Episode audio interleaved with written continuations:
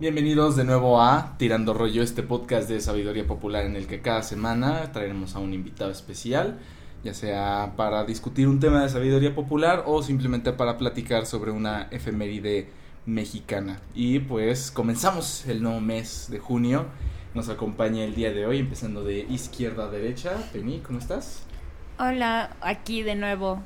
Pues todo bien, una buena semana. Hoy termina Mercurio retrógrado, entonces andamos bien, andamos bien, andamos con todo.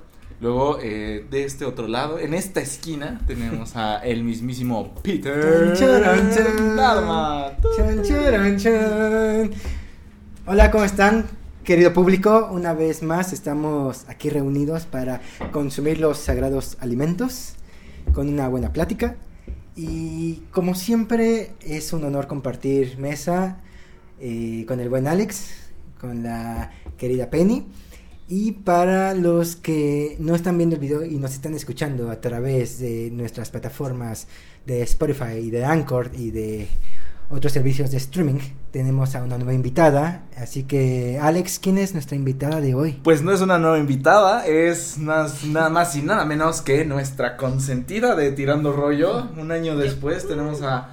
A, a, ah, Dios mío, iba a decir la gallina de los huevos de oro, pero pues es que no, no, no encuentro palabras para decir a lo feliz que estoy de tenerte de vuelta. Fernanda López, ¿cómo estás? Muy bien, la verdad es que estoy contenta de regresar otra vez acá eh, en el podcast. Ya justo hace un año, es lo que decíamos, estábamos revisando en las redes sociales y fue creo que el 16 de junio que se grabó ese ese podcast, ese bello este episodio y pues sí, al parecer está sigue subiendo, sigue subiendo por ahí. Para los que no saben, es el video más exitoso que hemos tenido, el más reconocido de Tirando Rollo desde el año pasado hasta ahora. Sigue en el número uno. Nunca, no hemos hecho hasta la fecha un video que te, que te haya superado.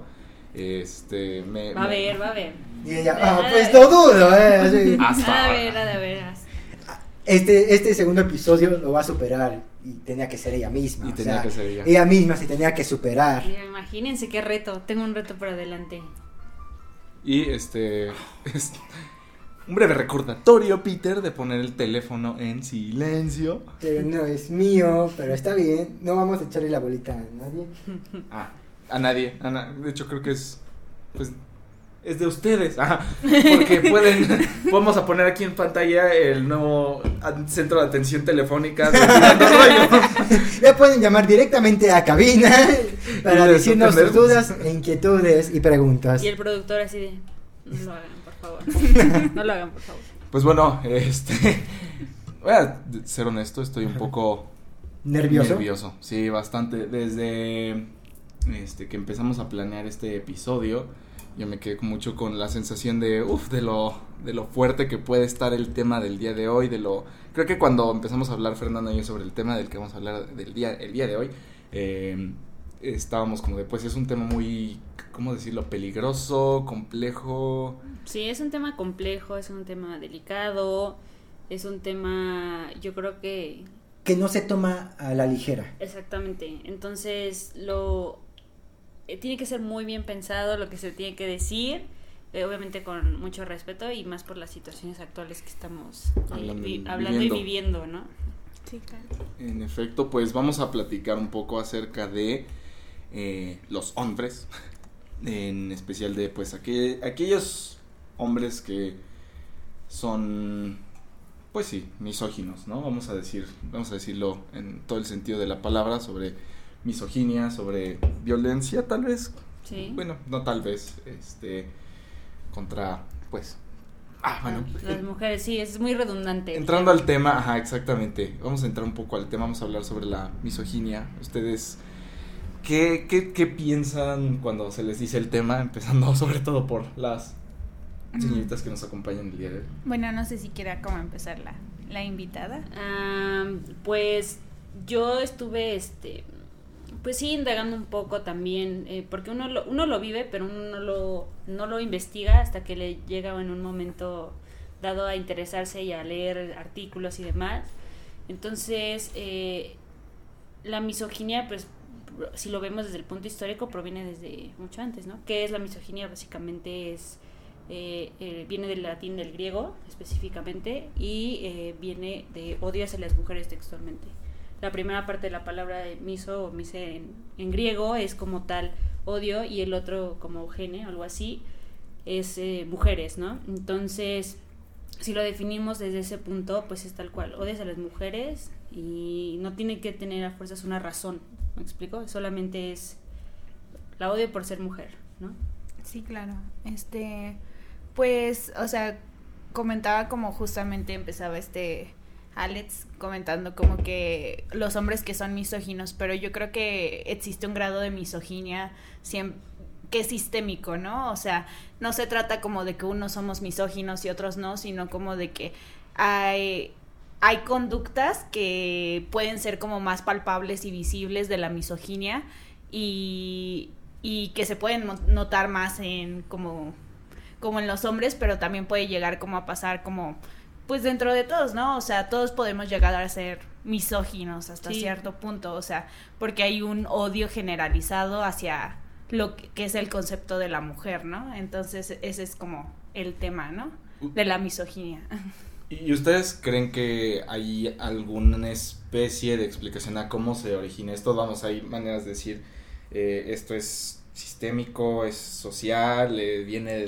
Es que, es... que si lo pones en ese contexto, yo creo que estamos hablando, eh, supongámonos que vamos muy, muy atrás a la parte de, y voy a, valga la redundancia, eh, de los griegos, ¿no? De hecho, los griegos tenían relaciones con los hombres. ¿Por qué? Porque ellos definían al hombre como el ser perfecto y, los y la única manera en que ocupaban a las mujeres era para reproducirse, pero no era que estaba concebido como, ah, yo tengo una pareja mujer, exacto. incluso eh, desde un ámbito eh, legal, eh, tal cual el sexo femenino, tanto en Grecia como en la Roma clásica, la mujer no tenía el estatus de civilus, no tenía el estado de civil, tal cual, es, es decir, no tenían ni voz, ni voto, ni representación ante la figura del Estado. Y estamos, bueno, estamos hablando de hace mucho tiempo y estamos hablando de un lugar muy, muy lejano. ¿Ustedes cómo creen que esto llega o cómo empezó en, el espacio geográfico en el que estamos, México, Latinoamérica, América, en este continente? ¿Cómo es que se traduce esto a, aquí donde estamos en este momento? Porque vamos, eh, creo que diste un punto válido. Todos tenemos hasta cierto grado una, un poco de misoginia. Entonces, sí, empezó con los griegos, con los romanos, pero aquí en México, entonces, ¿qué, este... O sea, ¿cómo se origina, no? eh, bueno, es que es muy complicado como hablar como de un origen, porque, o sea, de hecho, o sea, los estudios feministas han dedicado libros y libros completos como a decir de dónde de dónde surge este este odio, ¿no? Como este resentimiento y esta clase de violencia sistémica hacia la mujer, pero justamente si lo tratan como sociológicamente dicen como de, ah, bueno, había hace tiempo había comunidades donde pues todos se trataban como iguales, ¿no? Las mujeres pues podían darse a todos los hombres que quisieran y los hombres y, no había como una clase de propiedad entre uno y el otro. Y bueno, eh, dentro de esta como teoría también hay una cosa que se llama el, el, el don o el dar, que es cuando empiezan como a decir, ah, este, el intercambio de mujeres, ¿no? O sea, eh, la qué puede intercambiar la mujer porque el hombre tiene como el poder adquisitivo, el poder, entonces lo que empiezan a intercambiar como los hombres son mujeres, o sea, eh, yo te doy a mi hija, o sea, ah, esto de pedir la mano, o sea, es el, ese es el, bueno, la teoría del don, como de yo te doy a mi hija porque tú tienes poder adquisitivo, la puedes como mantener, pero aparte te doy la dote, que es como... Era más, este, era más como un intercambio de bienes, ¿no? Y bienes, y dentro de esos bienes vienen las mujeres. Sí, o sea, la mujer era vista como un objeto. Y en la actualidad aún podemos hablarlo así, la mujer sigue siendo vista como un objeto. Y si lo ves también como eh, comentaba, eh, venimos de una sociedad en la que, y mucho desde antes, yo justo no podemos decir fecha exacta, ¿no? Cuando surgió, pero sí está, y hablando de un punto psicológico, implica poder, autoridad, siempre sobre la mujer, ¿no? Entonces, sí, en las sociedades es como los hombres salían, casaban, etcétera, proveían a la mujer y la mujer tenía que cocinar y tenía que quedarse ahí, ¿no? Entonces el hecho de, ejercer esa autoridad desde un mismo, como, ah, aquí están las cosas, tú hazlas, pero yo soy siempre el que te voy a proveer, tú no puedes proveerme a mí. Entonces yo creo que desde ahí estamos empezando en la parte de, de la autoridad, del abuso de, de poder. Pero ¿qué tan de acuerdo están con la idea de que de que muchos justifican así de sí pues este el hombre hablando solamente de del lado masculino como venimos de un de, de comunidades salvajes donde tenemos que enfrentarnos con la naturaleza. Y se ha dicho que según biológicamente el hombre posee más fuerza física que las mujeres. Entonces este y que por eso a través de de un proceso natural se ha, se ha dado ese como dominio de querer, de querer este, sobreponerse sobre los demás cuerpos, pero que según viene desde un aspecto biológico. O sea, ¿qué tan de acuerdo están con eso? Yo, yo, yo sigo pensando que sí viene más como de un aspecto social, porque eh, antropólogos han demostrado justamente que hay comunidades donde las mujeres son las que se encargan de la casa, o sea, porque no se trata como de habilidades físicas, ¿sabes? O sea, no se trata... Eh, sino como de que, o sea, la, o sea, tu cuerpo pues está ahí, ¿no? O sea, pero si empiezas justamente a generar como cierta habilidad, o sea, cierta habilidad de hacer ciertas cosas, o sea, no tiene que ver si eres hombre o mujer, simplemente tu cuerpo se va a ir modificando si tienes como ciertas necesidades, del entorno. Del entorno, exactamente. Entonces, eh, hay comunidades donde las mujeres son las que se encargan de la casa y de traer como todo, de todos los trabajos pesados, ¿no? Y, y pues los hombres pasan como a, a, tener otro tipo de actividades diferentes, pero pues yo no creo que tenga que ver con algo natural, o sea, o sea que es algo que se argumenta mucho como de no, pues es que la naturaleza, a los hombres con fuerza y a las mujeres con inteligencia emocional, o sea, no, o sea... Eh, tiene que ver con algo social. La jugada no va por allí. De, de, lo que tú dices, de la, de la humanidad contra la naturaleza, era más en parte cuando el ser humano era este nómada. Y tenía que ser como moviéndose de un lado a otro y pues ahí se tenían que enfrentar a muchas adversidades, pero y obviamente esto me lo pueden corregir los antropólogos o los historiadores de, eh, del, del ser humano, tengo entendido que justo cuando se vuelven sedentarios y empiezan a desarrollar la agricultura y ese tipo de conocimientos, no existía tanto el concepto de el este el hombre tiene que salir a cazar porque de hecho la cacería y toda esa parte era algo que solamente se hacía en condiciones muy específicas e incluso casi casi que en temporadas, eh, temporadas o para ceremonias porque esa parte de decir ay es que antes cazábamos este mamuts, no es como que decían ay voy, voy todos los domingos a cazar un mamut para la barbacoa voy con los compas los domingos a cazar mamuts. Así se divertían antes. Ah, hoy en día jugamos fútbol ahora vamos antes cazaban mamuts o sea no era justo era como, ah, pues es que es un evento. Era, el, Netflix and chill de antes. Vamos por un, a casa mamut. Exacto, no era de esa manera, era de que justo era una un momento especial en el que decimos, ok, aquí no podemos hacer lo que nos da la naturaleza, que es precisamente la agricultura y una dieta, por así decirlo. Incluso hasta, no diría vegana, pero tal vez vegetariana, porque ya empezaba a existir la ganadería, todo ese entonces ya lo de irse a cazar a un jabalí y a un este era aparte de un deporte porque era considerado todo un ritual y de, hecho pues está por ejemplo en todas las comunidades de América del Norte que era justamente ese respeto a la naturaleza, decir, ok, estoy quitándote la vida porque es un momento especial, es un ciclo de tal, está acabándose, es este Mercurio retrógrado, o sea, hay X o Y razones, pero es como de que justo es, en este momento me voy a enfrentar a la naturaleza y precisamente no existía ese concepto de, ah, este, nos tenemos que andar a cada rato partiendo la cara contra un lobo, pues realmente no.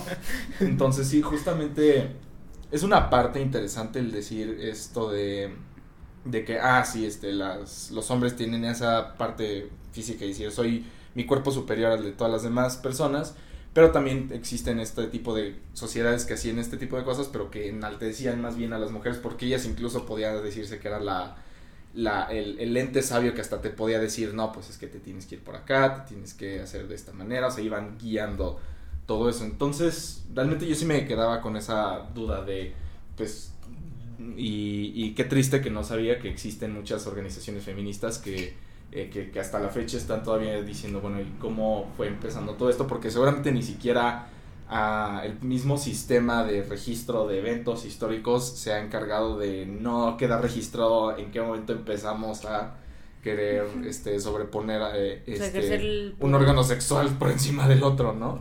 Este, por ejemplo, esa teoría justamente se desarrolla a partir como de esta de las sociedades de Marx, o sea, y que justamente dice como de, ah, ¿en qué momento pues las mujeres pasaron a ser como un producto, ¿no? O sea, también y no sé, o sea, la verdad es que es muy amplia la literatura feminista y o sea, yo yo yo también sigo buscando como de dónde empezó eh, el origen de esto. Ajá, cómo puedo dejar de, de hacerlo, ¿no? También, o sea, y y todo eso. Y en estos casos hablando ya de una parte actual diciendo preguntándote a ti como experta en temas de psique que puedas llegar a decir sí que masculina, ¿por qué tú crees que el, hombre mexicano contemporáneo es eh, violento contra las mujeres? Es que ese tema es súper complejo, ¿no? Y viene desde la educación del hogar. Y otra vez volvemos a la parte, somos seres sociales y el problema de México es muy extenso, es abarcaríamos muchos temas y, principalmente el cultural. Estamos hablando del tema de cultura. Em, creo que estamos, y lo, y lo he visto, ¿no? Digo, la mujer es la que le sirve primero a los hombres en la mesa y luego se sienta ella, ¿no? No estoy generalizando, es, muy importante aclarar eso. No hay que generalizar nunca en estos temas, siempre hay de, dos vertientes, pero proviene de la parte cultural, ¿no? Sirve primero, este el hombre descansa y, y, las mujeres hacen el aseo de la casa, etcétera. Entonces, desde el punto de vista de la psique, yo creo que es esta parte de la mujer provee, ¿no?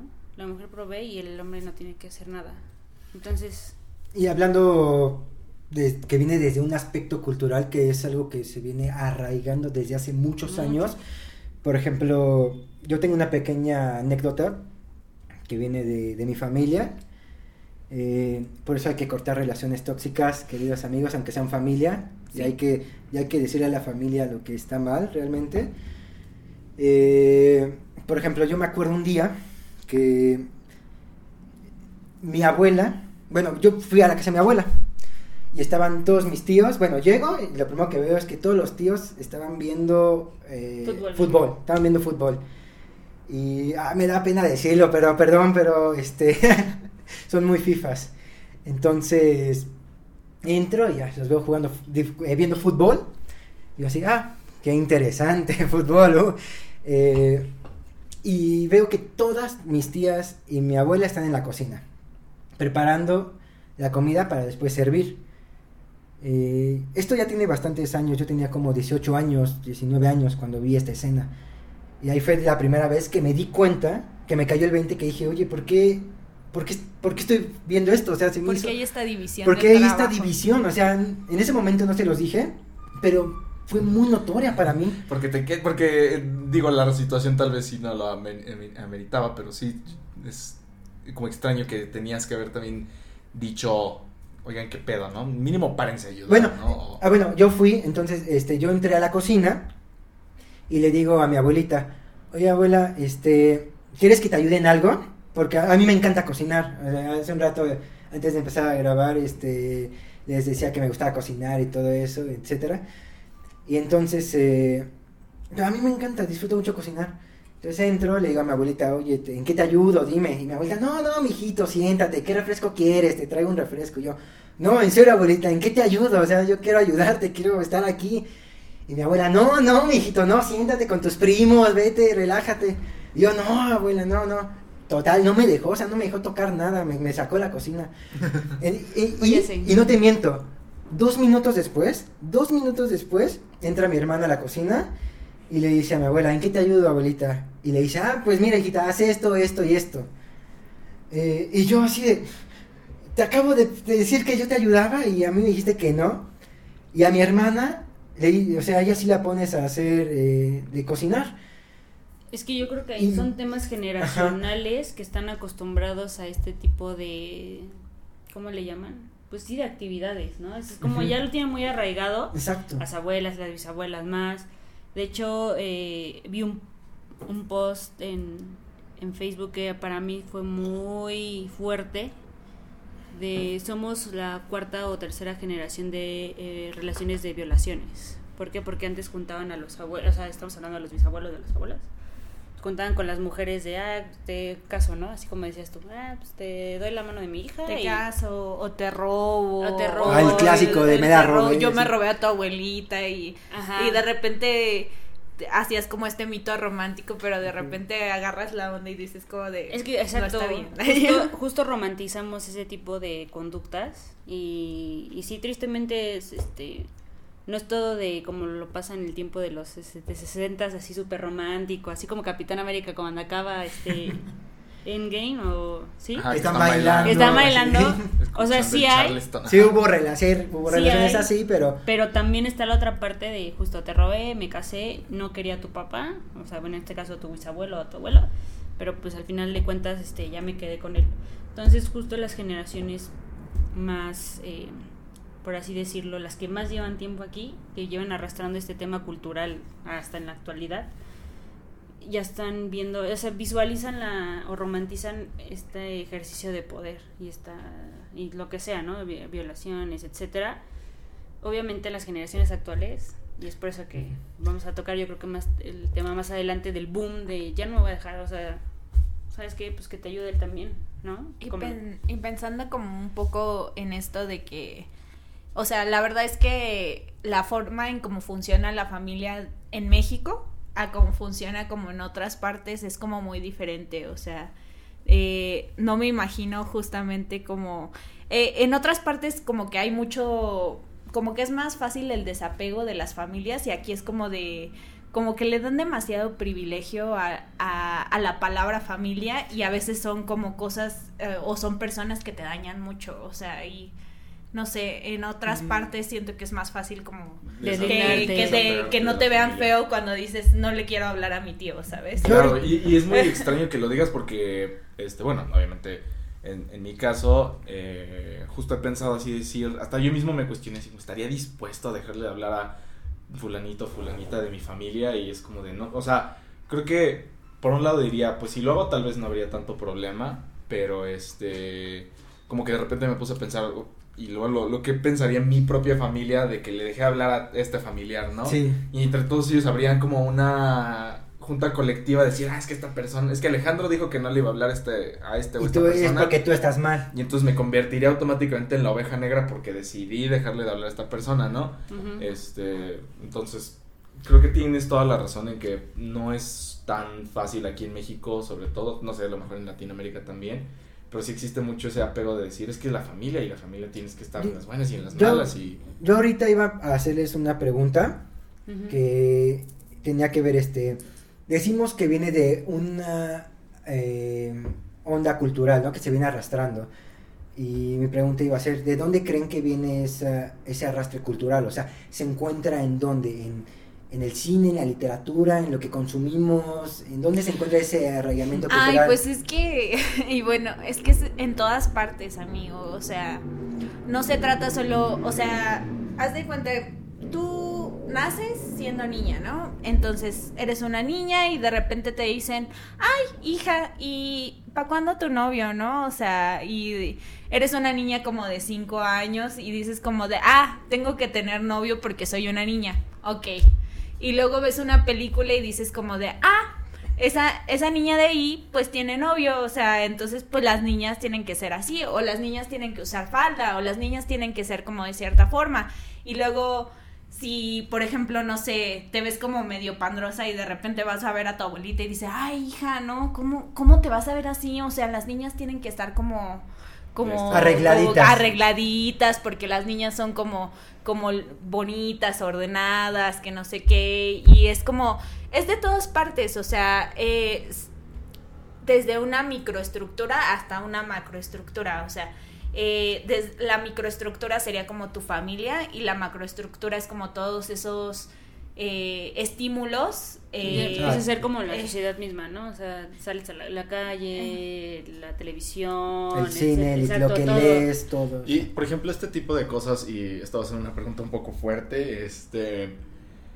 esto mismo de que esté en todas partes este rechazo a la mujer podría llegar a un momento a traducir una persona en decir y por todo este tipo de coco wash sistémico termino matando a una mujer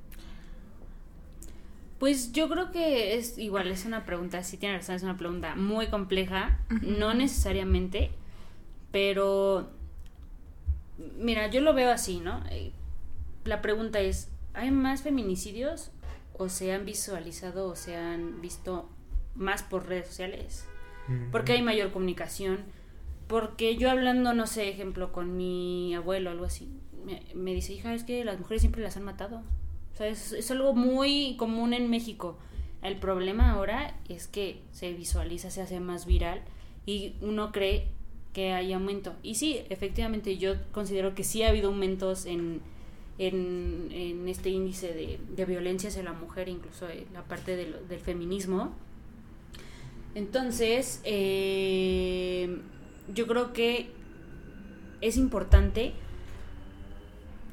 que se se logra hacer un análisis si realmente aumentó, si siguió así, pero a mi parecer, no sé, a lo mejor a tu consideración y también ustedes que, es importante, ¿creen que haya aumentado?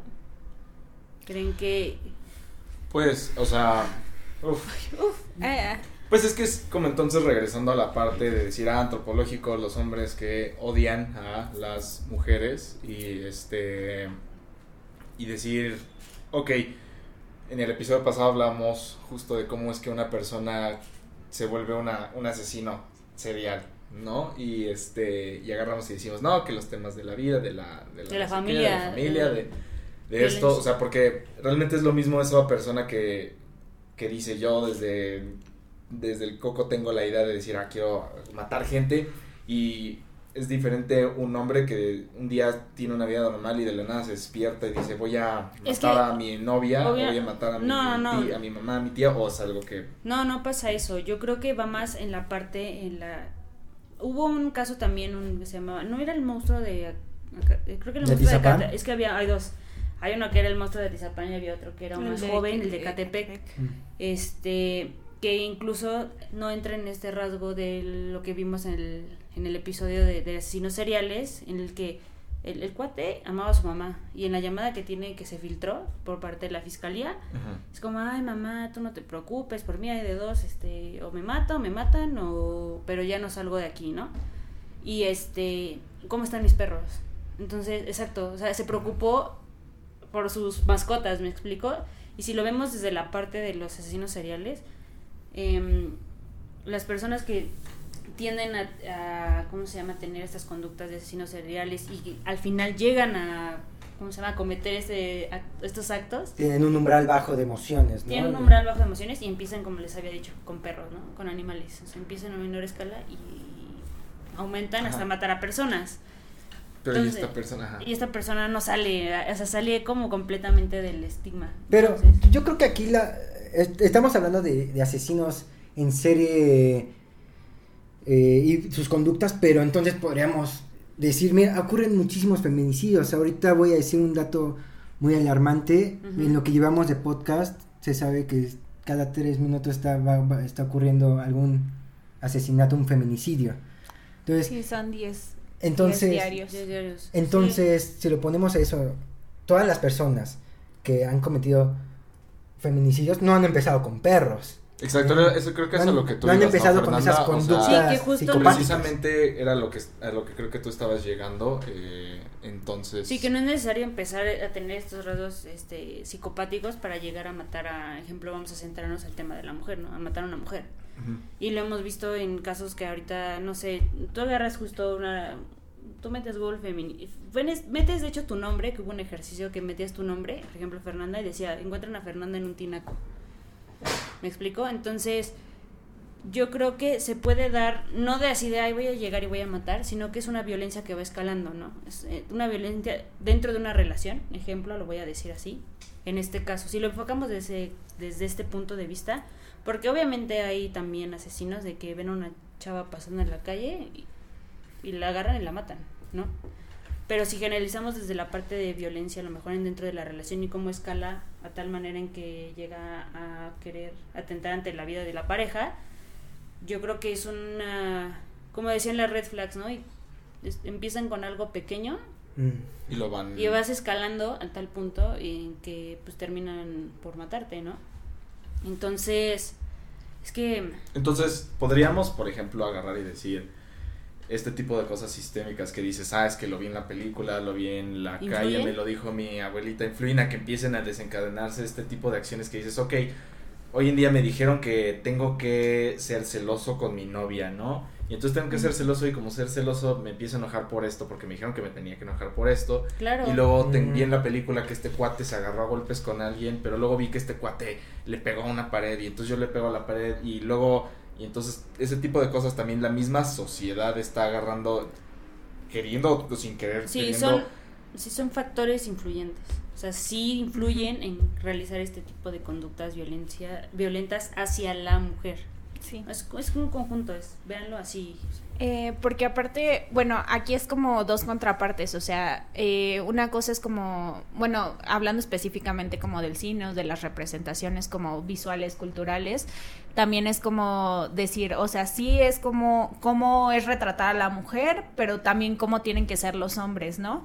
Entonces, pues también viene como, como toda esta represión como de cómo tiene que ser la masculinidad la los masculinos tienen que reprimir ciertas emociones, como puede ser como el llanto, la tristeza, y también como toda esa represión de emociones, eh, pues desencadenan en cosas, ¿no? O sea, y en un odio así. o sea, lo contienen. Lo contienen y, y llega un momento en que explota. Ajá, y que y la otra parte es como justamente cómo se visualiza la mujer y es como justamente también esta representación de posesión, de los celos, o sea, que tanto tiempo ha sido retratado, o sea, como algo romantizado, como algo bueno, como como que está bien celar a tu pareja, ¿no? O sea, está bien como decirle que no hable con otros hombres, está bien como no decirle que que no se vista de cierta forma, está eh, y está bien decir que las mujeres que son retratadas como que usan ropas cortas, que usan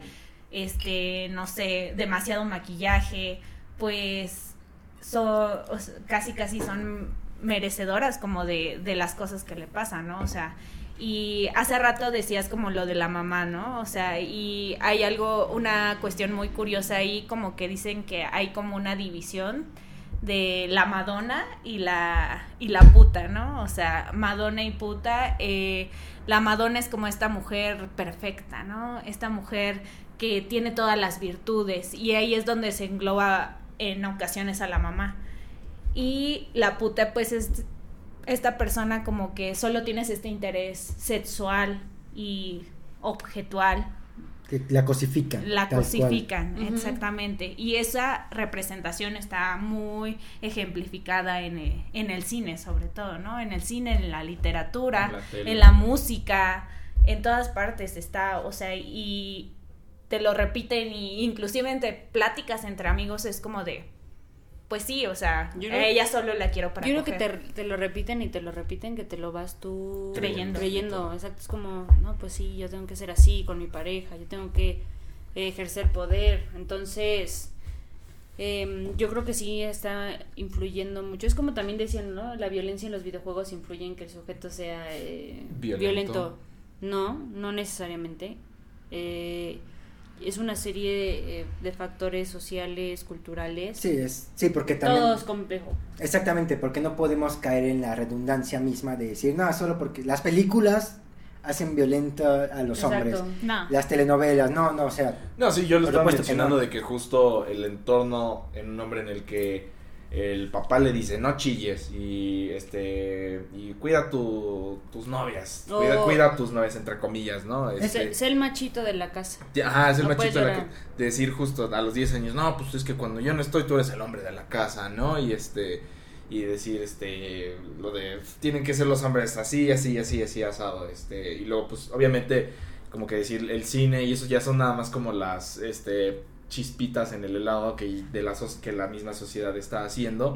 Y creo que mencionaste algo muy interesante que fue esa parte de la, de la represión de, lo, de las emociones, que genuinamente hace un este creo que sí, yo, bueno, yo diría que tal vez sí fue un papel muy importante, ¿no? Es una acumula, es una bomba, ¿no? O sea, la represión de la, la, la represión de las emociones eh, al final de cuentas se van acumulando y van a, creando una bomba, ¿no? Porque, vamos, al final de cuentas, y ah, no sé si mencionar el caso de una amiga mía que fue eh, pues víctima de un feminicidio de su propio novio, eh, no voy a decir nombres, este, se supone que el, ellos eran novios, pero habían terminado, el chico fue a supuestamente pedirle disculpas a, esta chica a su casa. Eh, la chica le dijo que no, que no, sé, que no lo hiciera. La misma mamá también salió porque pues había escalado la discusión y le, lo, hicieron que se fueran de la casa y el chico después llegó y pues le quitó las vidas tanto a la mamá como a ella y, y, quemó la casa con, con, ellas adentro, ¿no? Este, entonces, pues creo que hay como que pues, muchos empezaron a decir los medios de que pues sí, es que seguramente lo humillaron en ahí, porque creo que leí un artículo, creo que había sido de el universo, no, no voy a decir de qué periódico, o sea, no sé porque no me acuerdo, pero un, un artículo así había dicho es que según la, lo que habían visto las cámaras o algo así, este, las, ellas lo habían como humillado o algo así, le habían, este, se burlaron de él o algo así y el, y el cuate como en, en rencor, en venganza regresó a, este, a, hacer eso, como justificando sus acciones, decir, ah, pues es que lo hicieron enojar al, al chavo, ¿no? Pues es que hay como una cuestión de gestión de emociones ahí bastante fuerte, o sea, a veces no nos enseñan cómo, cómo canalizar nuestras emociones y creo que es mucho más complicado como para, como dentro de esta masculinidad como decir como de, ah, pues sí, mi papá me dijo que cuando me enoje, pues... Queme una casa. que, le pegue... Que no, la, casa. que, por ejemplo le pega a la pared, ¿no? O, sea, o, mi papá me... O sea, pensando como en un aspecto positivo, mi papá me dijo que cuando esté enojado, pues no sé, tal vez lo, lo escribe en un cuaderno y, y así pueda como canalizar, eh, canalizar esa emoción. Pero cuando no tienes como una educación emocional, donde dices como de, ay, este, pues ¿qué, hago con esto? ¿No? O sea, ¿qué hago con esto?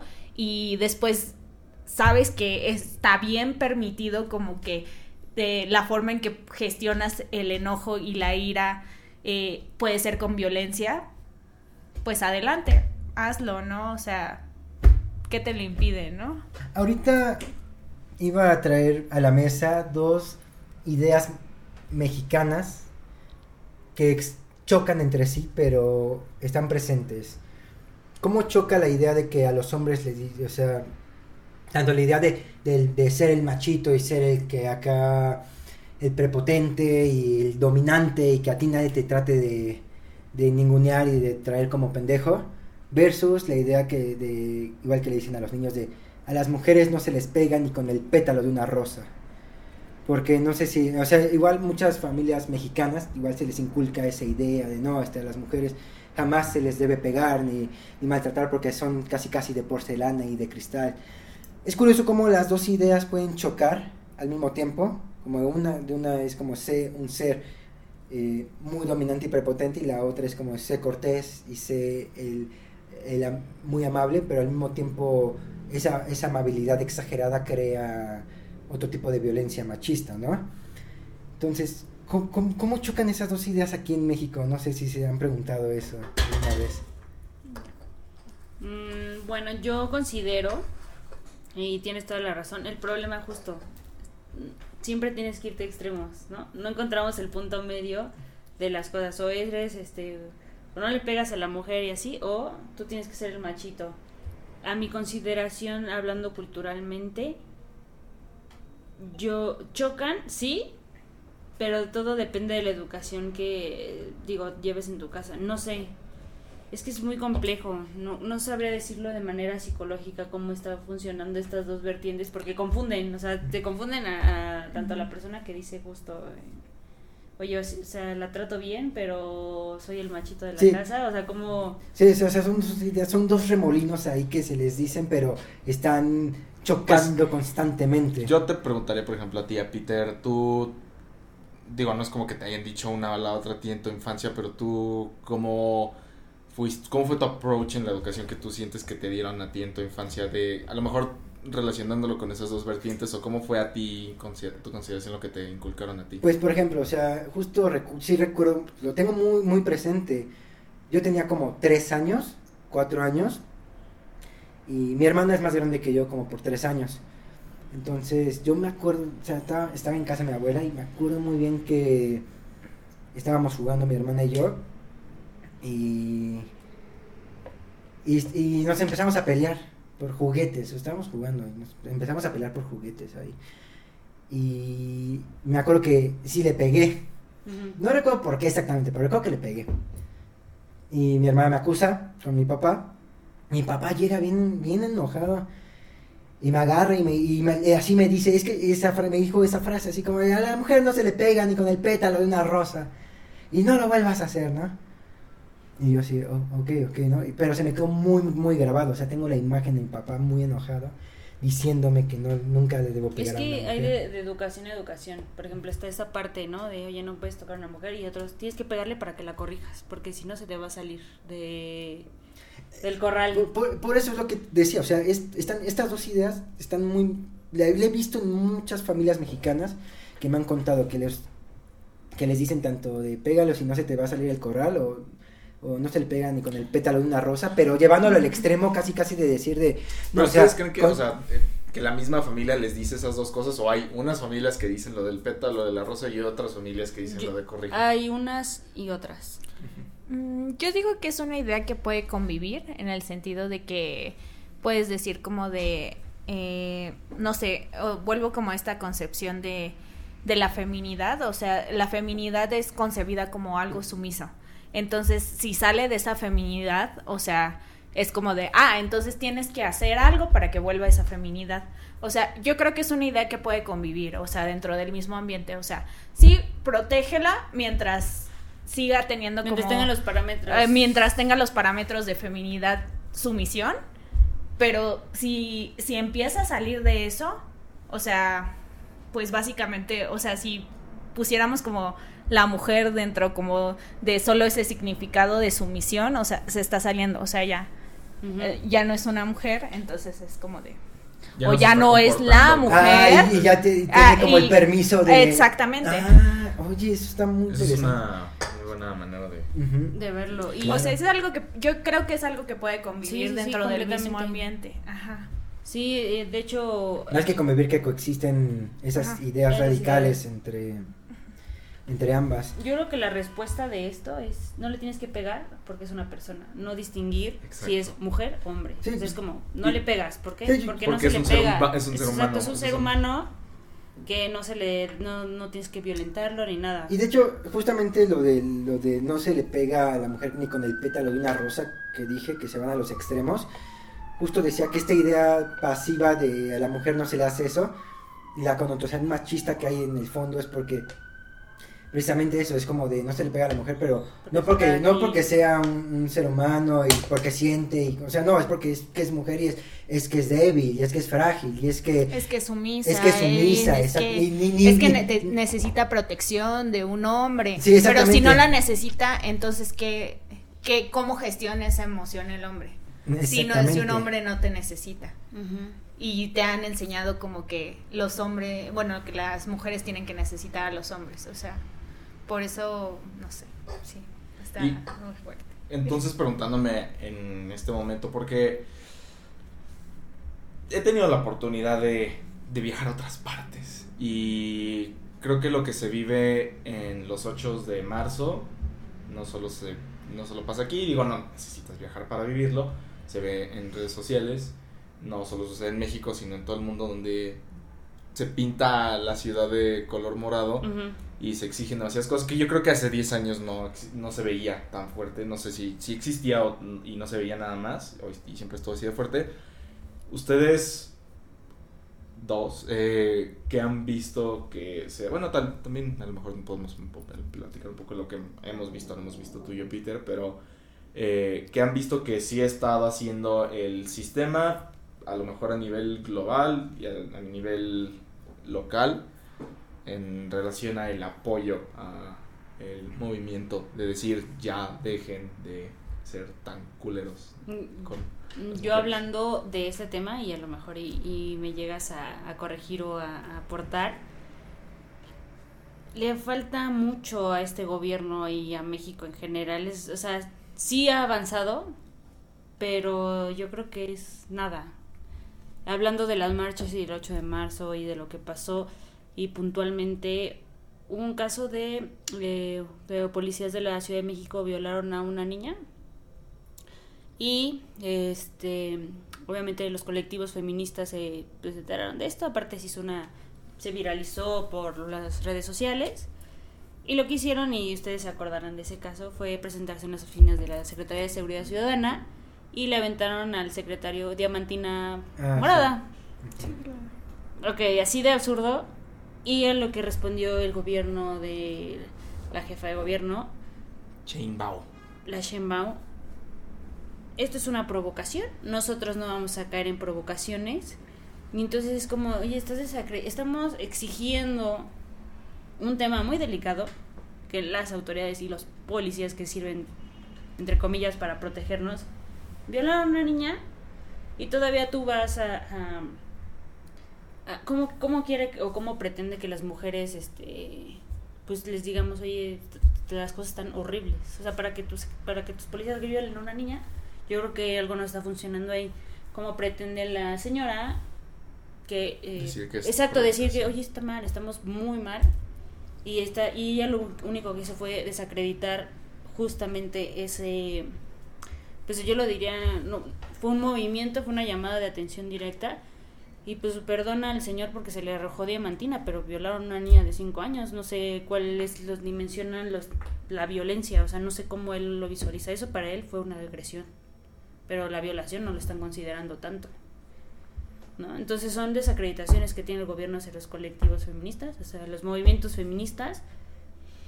De, tenemos otra vez este debate de, ah, es que no son las formas, perdóname, pero ¿cuáles son las formas de exigir eso? O sea, yo, y yo voy a ser honesta, hubo un momento en que yo creo que hace como unos tres años yo sí estaba en contra de que pintaran eh, los monumentos. Dije, yo, yo creo que sí tienen razón, pero ¿cómo vas a, maltratar, ¿no? Un monumento y de repente dije, güey, los monumentos representan una lucha social y si los pintas ahí en esa misma estructura de los monumentos es porque estás es porque deberían a lo mejor hasta hacer un tipo este monumentos a los colectivos feministas porque quieren visualizar el nivel de violencia que hay hacia la mujer que ahorita es muy fuerte porque y las mismas autoridades se lo han buscado no hay penas eh, para los feministas que realmente digan, si yo mato a una mujer, oye, ya valió, ¿no? O sea, de verdad es una pena, no, la, no hay. Entonces yo creo que ahorita los feministas y todas los, las personas que pues sí que generan esta violencia se sienten como una burbuja de estoy protegido, porque el mismo sistema me protege. Pues yo puedo matar, o sea, acabar con la vida de una persona aquí. Y lo voy a decir tanto mujeres como hombres, ¿no? No pasa nada. De hecho, el 97% de los casos de feminicidios quedan impunes. Estamos hablando de casi el 100%. O sea, el 3% no es nada a comparación de todos los feminicidios que, que transcurren. Sí, sí, sí. Digo, lo, acabamos de, acabas de decir, ¿no? En estadística, cada 10 minutos. Por, por ley, por ley, bueno, por lo que llegué a aprender en Derecho, debo decir que me topé con dos tipos de profesores, y profes bueno, no, profesores, porque las profesoras nunca me dijeron esto, ya me fueron los hombres. Eh, había dos tipos de profesores, los que estaban a favor de leyes especializadas para temas de feminicidio y profesores que estaban en contra de leyes especializadas en tema de feminicidio. Eh, abarcando nada más los que estaban en contra, eh, siempre se refugiaban diciendo, no, es que la ley es para todos y la equidad y la igualdad y no, aquí no puede haber este privilegios para ciertas personas, ¿no? O sea, entonces, exactamente, y estos profesores eran como de, No, o sea, ¿por qué una mujer va a tener más privilegio en la ley si ambos son homicidios? Eh, oye, ¿cómo una mujer va a tener un, un carril exclusivo para el Metrobús, no? ¿Cómo va a tener la sección de la parte de adelante de él? Y yo no. ¿Y por qué no hay una sección de hombres, no? ¿Por qué tiene que ser mixta? ¿Por qué yo tengo que compartir el espacio con la mujer? No. O sea, yo creo que es la, es la misma sociedad que digo, hay cosas que se tienen que ir cambiando poco a poco. Yo creo que eh, yo les comentaba en la tarde que estaba jugando Red Dead, hubo una parte en la que estaba el voto hacia la mujer en 1890 y cacho. Y te acuerdas en la parte del juego que estás llevando una carreta con un montón de mujeres diciendo, ah, las mujeres este, necesitamos voz, voto, necesitamos que nos cuenten como personas. Y en esa escena llegan a la parte del, como se dice, del banco enfrente con las pancartas y llegan varios hombres y cállense, regresense a sus casas, ustedes no tienen palabra, váyanse con sus esposos y váyanse a cocinar, ¿no? Entonces imagínense, estamos hablando de 1800 que sí había y que apenas las mujeres no tenían ni voz ni voto, sí ha venido mejorando, sí ha habido un recorrido. Pero esos mismos comentarios que dices se siguen haciendo, o sea... Exacto, las autoridades pues más o, no se puede decir que están haciendo algo, más o menos están empezando a hacer algo pero yo creo que les hace falta mucho. Yo esperaría que teniendo una mujer como jefa de gobierno, pues tuviera un poco más de empatía hacia este tipo de situaciones. Y se demostró que no. Y se ha demostrado que no una y otra vez y otra vez. Y en cada marcha creo que ponen más blindajes de cosas y es como, oye, al contrario, debe ser que en cada marcha pues viéramos un sistema de en la mejora de los procesos judiciales. El escuadrón Atenea se creó con, con el periodo de Sheinbaum. Creo que sí. ¿El, Atenea? es? El de puras mujeres. Eh, el de, granaderas. pues yo no, lo, yo no lo vi al menos en... Digo, es, como que, es que no sé si, no quiero cometer el error de decir de que antes, pero no sé si fue en el periodo de Sheinbaum cuando se crea el Atenea. Creo, creo que pues justo lo, creo que sí. Creo que sí, porque lo que iba a decir es que la solución del gobierno entonces solo fue como de vamos a quitar que hombres repriman mujeres y vamos a poner que mujeres repriman mujeres para no vernos tan machistas y represores. Que, por ejemplo, esa cuestión como de decir, ah, bueno, es una, es una jefa de gobierno y porque es mujer tendría que ser como más empática. empática. O sea, entiendo como ese punto, pero no sé, o sea, sí me pongo a pensar como de que donde estás como justamente en un sistema donde donde constantemente te están como reprimiendo de que tienes que básicamente ser un hombre para que te acepten dentro del sistema, o sea, es a veces bastante complicado. Sí, la tiene muy complicada, o sea, siendo jefa de gobierno efectivamente la tiene muy complicada porque el sistema mismo está hecho para para funcionar y que los altos mandos sean hombres y se maneje la sociedad bajo el rango de los, eh, ¿cómo se llama? Del sistema del patriarcado, tal cual. Y justamente no, no es justificar, pero se entiende por qué pasa eso, ¿no? O sea, se entiende por qué, por qué Shane o sea, no es como la salvadora de las mujeres de la Ciudad de México, porque teniendo como alrededor como justamente todo como un grupo de hombres diciéndole cómo tiene que hacer su trabajo, pues es como bastante complicado decir como de... De, ajá. Y, y, y, bueno, acabo de revisar que sí es de 2019 el, grupo Atenea. El grupo Atenea. Precisamente, y... Pero sí es con Shane. Pues ah, es complicado, digo, no nos vamos a poner políticos, pero es algo muy interesante lo que están mencionando acerca de nuestra actual, este... actual gobierno. nuestro actual gobierno, exactamente. Porque también creo que se hizo, yo me acuerdo mucho de, se hizo cuando, creo que fue durante un informe de gobierno o algo así, que era cuando apenas empezaba nuestro actual presidente en turno, que salía así casi casi que sin guardias ni nada de eso a saludar a la gente, que había también un grupo de gente como de protección y yo me acuerdo, yo me acuerdo perfectamente que creo, creo que fue cuando fue lo del, de los primeros desfiles de independencia, algo así. Ah, que era que salía así como a caminar entre la gente, ¿no? Este y nada más lo rodeaba un grupo de seguridad y yo me acuerdo perfectamente que eran puras mujeres, o sea, que estaban encabezados por puras, puras, puras, puras, puras mujeres. Y sí, es como, no, no sé cuál podría ser el término, existe un término en la sustentabilidad que hacen las empresas para hacer creerles que son eco-friendly que se llama greenwashing. Ah, es, cuando decir, este, estoy haciendo esto para parecer que soy eco-friendly, pero en realidad pues simplemente lo estoy haciendo porque es lo que vende hoy. Entonces creo que es lo equivalente con el, tal vez sería lo equivalente con el feminismo, decir, ah, voy, voy a poner mujeres haciendo esto porque es lo que se ve bien, no porque es lo que esté bien, sino porque es lo que se ve bien. Entonces ustedes creen que, por ejemplo, ese grupo, como el grupo Atenea, como el estar rodeado de puras guardias de seguridad mujeres, o el no es realmente el parte de decir, o sea, no, no les manda a ustedes un mensaje de decir, ah, esto es un cambio. Por supuesto que no. No, solo no, no les pregunto a ellas. tratan de evitar el conflicto. O sea, tratan de es lo que trata de hacer yo creo que con esto y esto lo voy a decir no sé certeramente, es lo que yo considero es eh, justo como, ah, pues si son mujeres, no deberían de agredirse entre ellas, ¿no? Esa es la teoría, ¿no? No debería de haber esa agresión, este, como que todas tranquilas, todas somos mujeres, oye, te, te entiendo, igualmente te entiendo, soy empática ante lo que sientes, pero al final de cuentas sí son cambios, pero no, yo creo que no significativos y no es lo que necesita el feminismo y, la, y toda esta ola, le llaman la cuarta ola, ¿no? Le llaman la, ola morada, no es lo que necesitan, ¿no? Se tienen que hacer cambios más radicales, no poner policías granaderas, sino que al contrario, que cada marcha del 8 diga, sea al contrario, o sea, como, oye, estamos en disminución de los feminicidios, o sea, vamos a festejarla el 8 de marzo porque pues los feminicidios, exacto, en vez de conmemoración. Exactamente, sabrás que el 8 de marzo dejará de ser una marcha de protesta y será una marcha de celebración. exactamente, ¿no? O sea, verlo y irse encaminando hacia esto, falta mucho por hacer. Em, y no, no, solamente se va a quedar en lo legislativo, o sea, por ejemplo... ¿Qué era lo que, a lo que iba mi pregunta, digo, en temas, este... ¿Políticos?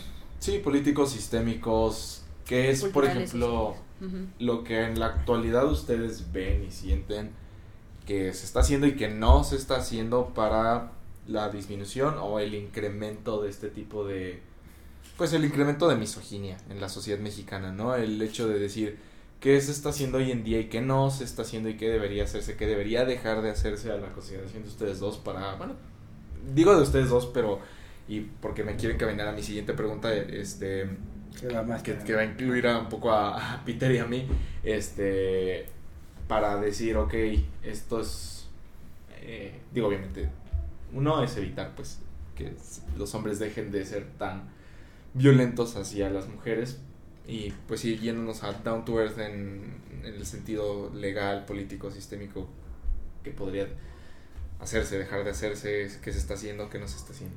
Pues es que, bueno, yo, yo me pongo a pensar como justamente en el sistema de justicia, que viene a ser como otro, otro de estos como como reafirmaciones como de que se pueden matar mujeres, este, que justamente eh, es como tratado con no sé, o sea, les parece como un chiste como la violencia de género, o sea, les parece como un chiste como que una mujer llegue y diga como de, oigan, es que me siento vulnerable y, y quiero denunciar a esta persona y que de repente haya personas que te digan como de, ah, no, pues es que seguramente tú te lo buscaste, ¿no? Y es como de, creo que justamente hay que tener como, eh, bueno, que evidentemente como mencionábamos que haya mujeres dentro del sistema de justicia no garantiza como que haya justicia para las mujeres, pero sí hay que tener al menos personas con enfoque de género, ¿no? O sea, que tengan una sensibilidad ante como como ese tema, porque a veces estamos llenos de instituciones donde son tan insensibles a eso, o sea, que les parece algo tan normal, algo tan romantizado, algo que se que hacen los hombres y es como de pues no, o sea, necesitamos justamente gente que esté dentro de esos mandos, digamos, de esos cargos, dentro de esas posiciones que, que se cuestionen que, que no está bien, o sea, que no está bien que, que un hombre te diga cómo te tienes que vestir o que un hombre eh, violente contra tu voluntad, ¿no? O sea, contra tu voluntad en todo lo que aplica, ¿no? Entonces, pues, no sé, o sea, necesitamos personas en general que pueden ser tanto hombres como mujeres que se cuestionen eso, ¿no? O sea, lo que lo que existe, ¿no? Sí, sí, justo y comentando y adicionando esto, eh, a partir creo que de este semestre o el semestre pasado, la UNAM implementó clases obligatorias de perspectiva de género para todas las carreras. Y ese es un avance muy, muy grande. Eh, el hecho de que, por ejemplo, mi hermana que estudia arquitectura, de repente, yo estoy en la clase de género, dices, oye, no tiene nada que ver con la carrera, pero son temas que la UNAM las hizo obligatorias pues para justo tratar de desde la desde el estudio universitario cambiar esta percepción que se tiene, ¿no? Y empezar a eh, lo mejor y desde tu casa tienes que empezar a cambiar esta esa perspectiva. Obviamente uno si, si en el caso de si tuviéramos hijos, desde la casa enseñas a tus hijos a que tengan esta perspectiva y obviamente es una es adicional que la universidad esté dando estas materias y ayuda muchísimo. Y debería Está bien por la UNAM, ya nada más falta que la CEP lo implemente desde el nivel básico que la CEP, básico medio y después que en recursos humanos de las empresas privadas o sea que haya una sensibilización general como de bueno ella ella digo te dijiste recursos no no no.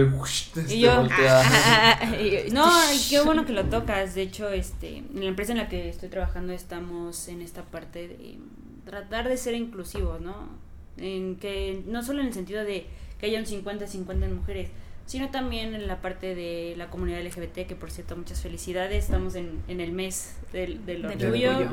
Entonces, eh, sino también ser inclusivos de que, que en la firma haya diversidad de personas completas, ¿no? O sea, tanto de otros países, tanto el hecho de diversas este, preferencias sexuales, que eso es como, a mí no me importa, o sea, es como, no debería de importar eso para, para que tú trabajes en un lugar, ¿no? Es como, es tu vida personal, tus habilidades y capacidades eh, hace que trabajes aquí, ¿no?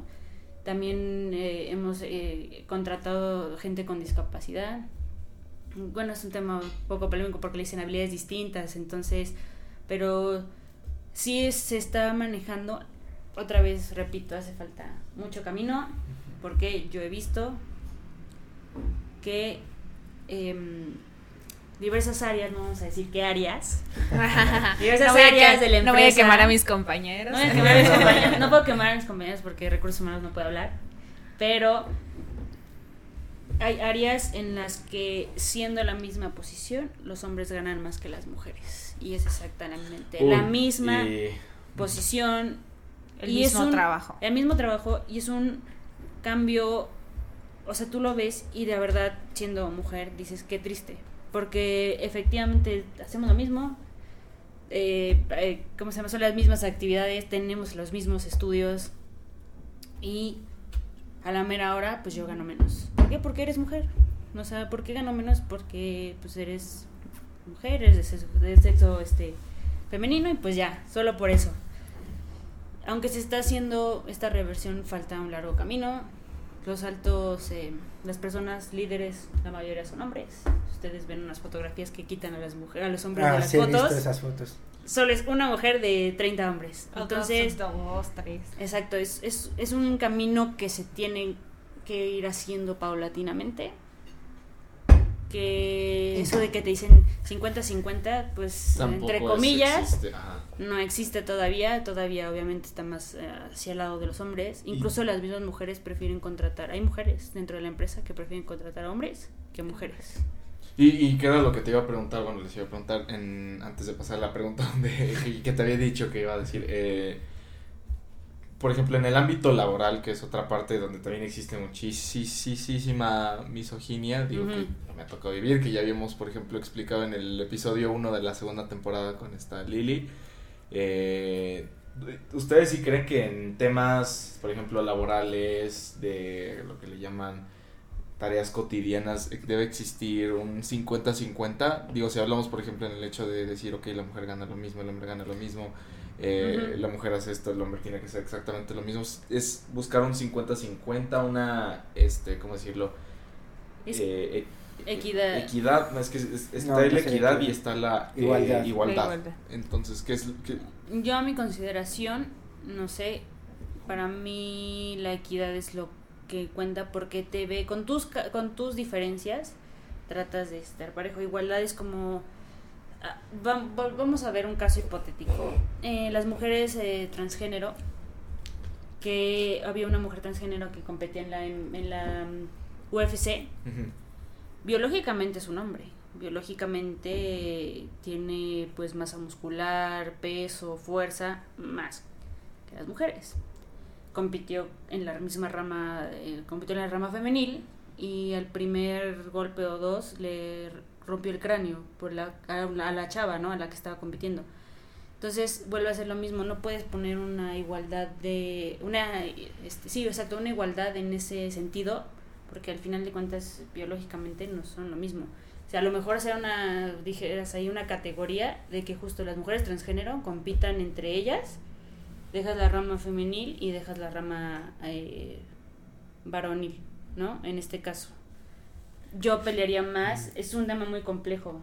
Porque hay, eso es bastante complejo. Hay, hay muchas, hay, hay, muchos que se pelean de es que ellas deberían de competir en la categoría de hombres porque biológicamente son hombres pero pues ellas no se identifican como hombres, ¿no? Ellas son mujeres. Es que esa es la cuestión, o sea, como el concepto de mujer, o sea, es algo como súper discutido, o sea, ¿qué, ¿qué es ser mujer? O sea, ser mujer es tener vulva, ser mujer es ser una persona menstruante, ser mujer, ¿qué es ser mujer, no? O sea, y justamente ser mujer siempre ha sido como independientemente como de, de, nacer con eso, o sea, te convierte, decía Simón de Beauvoir, ¿no? O sea, te conviertes en mujer a partir de, de, de cómo te dice la sociedad que tiene que ser una mujer, ¿no? Entonces, no sé, sí es un tema bastante complejo eso de la de las mujeres transgénero, porque es como de, pues, o sea, sí, eh, eh, generas como justamente una categoría diferente, pero pero en algún punto se vuelve como en esta violencia también como de, de, exclusión, ¿no? Y es como de... Es bastante complejo este tema, o sea, sí. Sí, no, bueno, de hecho... Este, eh, prácticamente el siguiente episodio que se va a cargar tirando rollo es el de este... San Mastri. El de San Mastri. Entonces menciona... Ah, de hecho... bueno, es que el episodio anterior. Bueno, el anterior, el anterior. es que estamos grabando esto a principios de junio cuando todavía apenas acabamos de sacar el episodio de Juan López Moctezuma, entonces es como de Pero línea de tiempo extraña. Más bien serían dos anteriores. en el multiverso está el bueno, entenderán, pero ya el, el, episodio que va a estar cargado para ese momento, el de San Master, pues justamente tocamos el tema y es prácticamente un tema que se abarca en Tirando Rollo y lo hablamos bien sobre el deporte y las mujeres trans. Entonces, eh, para que lo escuchen. Entonces, bueno. en el sentido, por ejemplo, en, ese equidad. Digo, tú, por ejemplo, que estás en recursos humanos y a lo mejor en tu caso no hay tanto de decir, ah, pues es que los godines tenemos que agarrarnos a madrazos en un cuadrilátero. Es, exacto. es simplemente. O sea, exacto, es simplemente cerebro. Incluso eh, me tocó llegar en, en otros trabajos a, reclutar gente. Eh, se prefería, o sea, de preferencia, ejemplo, era gente operativa. ¿A qué nos llamamos con gente operativa? Eh, los auxiliares de almacén, ¿no? Ejemplo, si trabajan en un lugar de que tengan que cargar cosas pesadas, se recomiendan hombres. No quiere decir que a lo mejor, oye, hay mujeres muy fuertes que se avientan tres, cuatro cajas y sin problema. Buscas de acuerdo al perfil que quieras eh, realizar, ¿no? O sea, que quiera la tarea que vaya a realizar. Los trabajos más de administrativos, pues obviamente estás buscando un 50-50, ¿no? O sea, es, es eso, o sea, es... Si vamos a estar en viendo las habilidades pues ya más técnicas y más este de exacto. Exacto, sí tienes que perfilar pero a la mera hora es como ver en qué es bueno la persona, no importa sexo, este, para ponerla en la posición. Operativos, de acuerdo al perfil, y administrativos, habilidades, competencias, o sea, más siendo, más viéndolo como una persona, no, no viendo de, ah, es mujer, no. Y yo, yo tampoco voy a decir nombres, pero yo no he podido reclutar a un personal de un área porque el, el jefe de área, pues lo primero que ve es si está guapa o no está guapa. Entonces... Ah, qué asco. Entonces voltea a ver, no, está fea. Y yo, pero si tiene, oye, tiene una maestría, un doctorado, o sea, es una eminencia. No, no, no, pero está gorda, está fea. Entonces la pregunta es, oye, ¿quieres una persona capaz? Eh, ah, porque solo me dijo, o sea, él quería específicamente mujeres. Cabe aclarar esto. Mujeres bonitas y yo, bueno, pues si quieres mujeres bonitas. Y accesibles. Y Trabajabas con Gaddafi o... Hay, no, y, y, les digo, actualmente no, sí hay. el de Playboy, el que se murió este. Hugh Hefner. Hugh, Hefner. Trabajabas con Hugh Hefner. Casi, en ese no, caso. O sea, quiere. Ah, bueno, con, pues, y, bueno, para cerrar la, la anécdota, le dije, oye, ¿tú quieres una modelo? ¿O quieres un Una persona capacitada. O sea, un contador, lo que sea, una contadora. No, pues sí que sepa. Y yo, lo que te traigo es son mujeres estudiadas y, y, aparte sí le estaba llevando el perfil de mujeres. El problema es que no estaban simpáticas para él. La pregunta es, ¿te las querías tener insinuaciones sexuales o para qué quieres a una mujer si yo te estoy contratando para que sea la contadora, ¿no? Entonces, estamos en pleno 2022 y todavía hay jefes de área y no gente tan grande estamos hablando tener un de desfile unos, de modas en lugar estamos de hablando hecho de un señor de 45 años no igual cuando yo empecé a trabajar en una revista independiente no sé si decir su nombre ya no trabajo allí por suerte Digo, guiño guiño y, y, me encantaría quemarlos ya, ya No, bueno, no, no, pero, no difame, pero sí no va a difamar exacto Difamación. pero Pero se llamaba. Pero se llamaba. Trabajé en una revista digital donde se publicaban muchas cosas, de varias cosillas. Se especializaba en política y en cultura. El chiste es que es, yo entré a esa revista porque una amiga me metió. Y ya, este. Pasé la entrevista y hablé con el jefe, con el, con el jefe de la revista. Y en sí, en la entrevista me cayó bien. Ujú. Y en la presentación me cayó bien. Y después ella me dijo así como de, no lo conoces. Y yo así, "O- ok, ok, desde aquí ya... Uh, uh, uh. O- o foco rojo, alerta roja.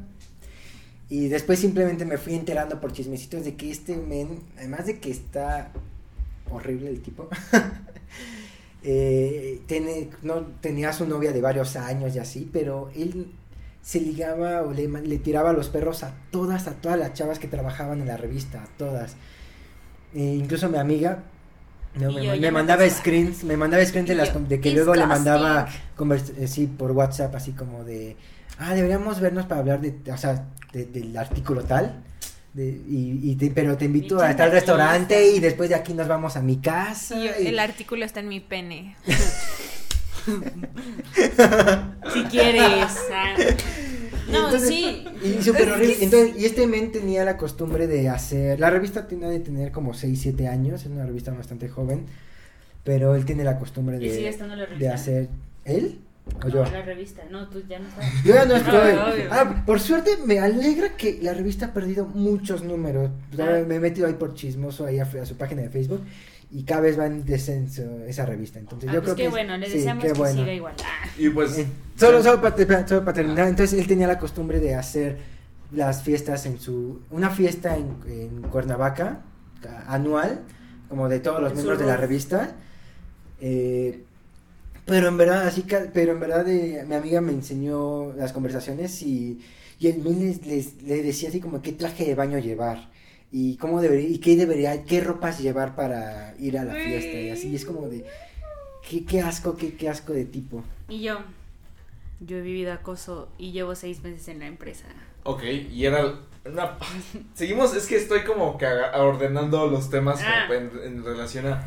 Porque yo quería pasar a la siguiente pregunta que es, este, ¿qué opinas? ¿Qué opinan ustedes? Bueno, sobre todo tú que estás en recursos humanos, ¿qué opinas de que hoy en día se establezca una cuota de género? Y esto es algo que vamos a ver brevemente después de este pequeño corte comercial.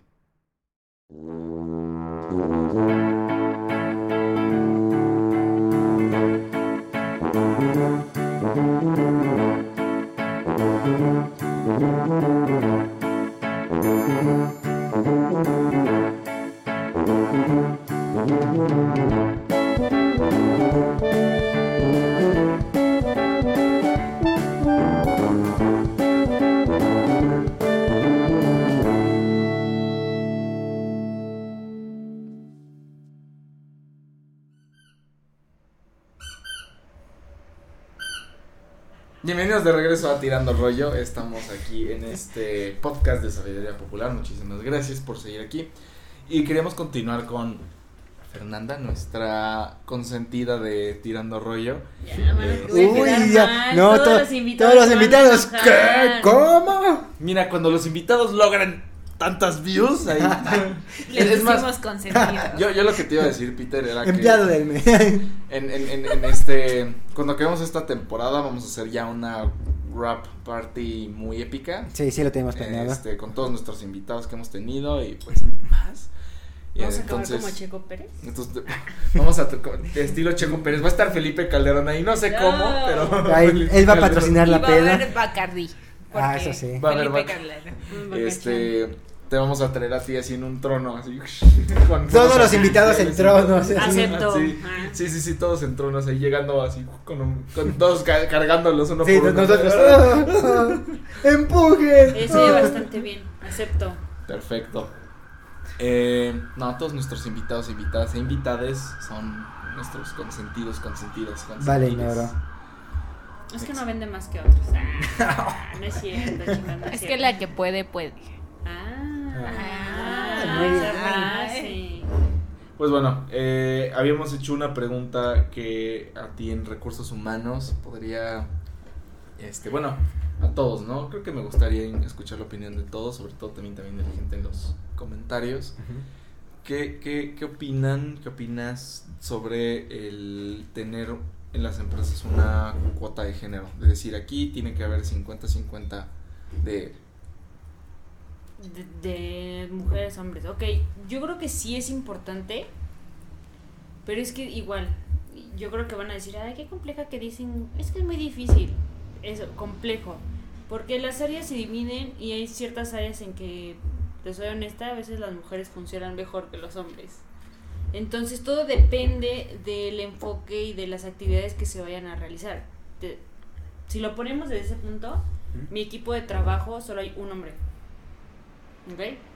Somos todas mujeres, tanto la este contadora general, este, ¿cómo se llama? Los tesoreros y demás, son mujeres, ¿no? Somos un equipo de mujeres y solo hay un hombre, ¿no? Y, y dentro de, este, de esta cuestión trabajamos bastante bien. No estamos obviamente cerradas a que si ya se abren más vacantes a contratar hombres, ¿no? Pero por ejemplo hay otras áreas, no sé, ejemplo burdo, legal, el área de legal. La mayoría se maneja por abogados y son áreas que los hombres pues abundan más. Bueno, sí me gustaría decir que... En derecho, eh, ¿cuántas mujeres había? De, hecho, hay más mujeres que hombres en la Facultad de Derecho. Curioso. Dato curioso, incluso... Eh, Objeción. Te lo juro. Objeción, señoría. No, cuando, cuando yo entré a la Facultad de Derecho, el director su discurso, tal cual, el primer discursito, luego, luego que entramos a la primera generación. Para ser el pilar de la UNAM. Para ser el pilar de la UNAM. sí, nos dijo como de, eh, eh, así como de, dato curioso, este, cada vez hay más mujeres que entran a la facultad que hombres. Importante de resaltar para su discurso feminista además porque... noto cierto sarcasmo en lo que estás diciendo. El director de la Facultad de Derecho, que ya pronto se va a ir, es bastante atacado por... ¿Al otro mundo o se va a ir? no, de, su cargo. Ah, ok, ok. Ya, ya, ya va a acabar su temporada. No, no, que ya se va a ir de su puesto. Ah. Este, tiene fama de, de chocar mucho con las ideas feministas. Okay. Entonces, eh, ese todavía andaba. Pero ya, gracias, gracias que ya pronto se va a ir esa, esa, persona. Ok, bien, sí, es importante y te comento todo, depende, hay áreas que la mayoría son hombres, una que otra mujer por ahí, pero si lo vemos de manera general a nivel todos los empleos de la empresa, no por áreas, se está tratando de equilibrar sigue habiendo hombres ocupan cargos de posiciones arriba, no necesariamente quiere decir que son una eminencia, ¿eh? O sea, son estudiados, pero dices, oye, pues una mujer puede ocupar tu puesto. El problema es que, y vienen otros temas más adelante, está el suelo pegajoso, no dejan subir a las mujeres, a pesar de que se demuestre que una mujer, pues, demostró que efectivamente ella puede ser gerente, la misma empresa las retiene, ¿no? El famoso techo de cristal. le llaman techo de cristal o suelo pegajoso. Ah, ¿no? Eh, tiene estas dos vertientes en la parte de la psicología de la salud y de la parte psicosocial de las empresas y todo eso. Es justo, las mujeres no pueden ocupar un cargo eh, arriba, ¿no? Entonces, si tú, o si tú vas a, las empresas y buscas un organigrama, te vas a dar cuenta que las cabecillas son hombres. Sí, a, a, lo mejor una que mujer por ahí perdida, pero en su mayoría y las, las estructuras corporativas sigue siendo que los hombres, los hombres son los que más abarcan el campo laboral. Que, por ejemplo, ahí yo tengo un dilema porque justamente, o sea, pongamos que hay, por ejemplo, yo trabajé a quemar gente, este, yo trabajé en una empresa de radio y justamente había como digamos, un solo parejo en el sentido de que había tanto hombres como mujeres, ¿no? pero recordando un poco lo que comentábamos del 8 de marzo, o sea, a veces sí es como mucho marketing, como usar como este 50-50, eh, o sea, de sí tenemos mujeres trabajando aquí, pero nada más es para decir tenemos mujeres trabajando aquí.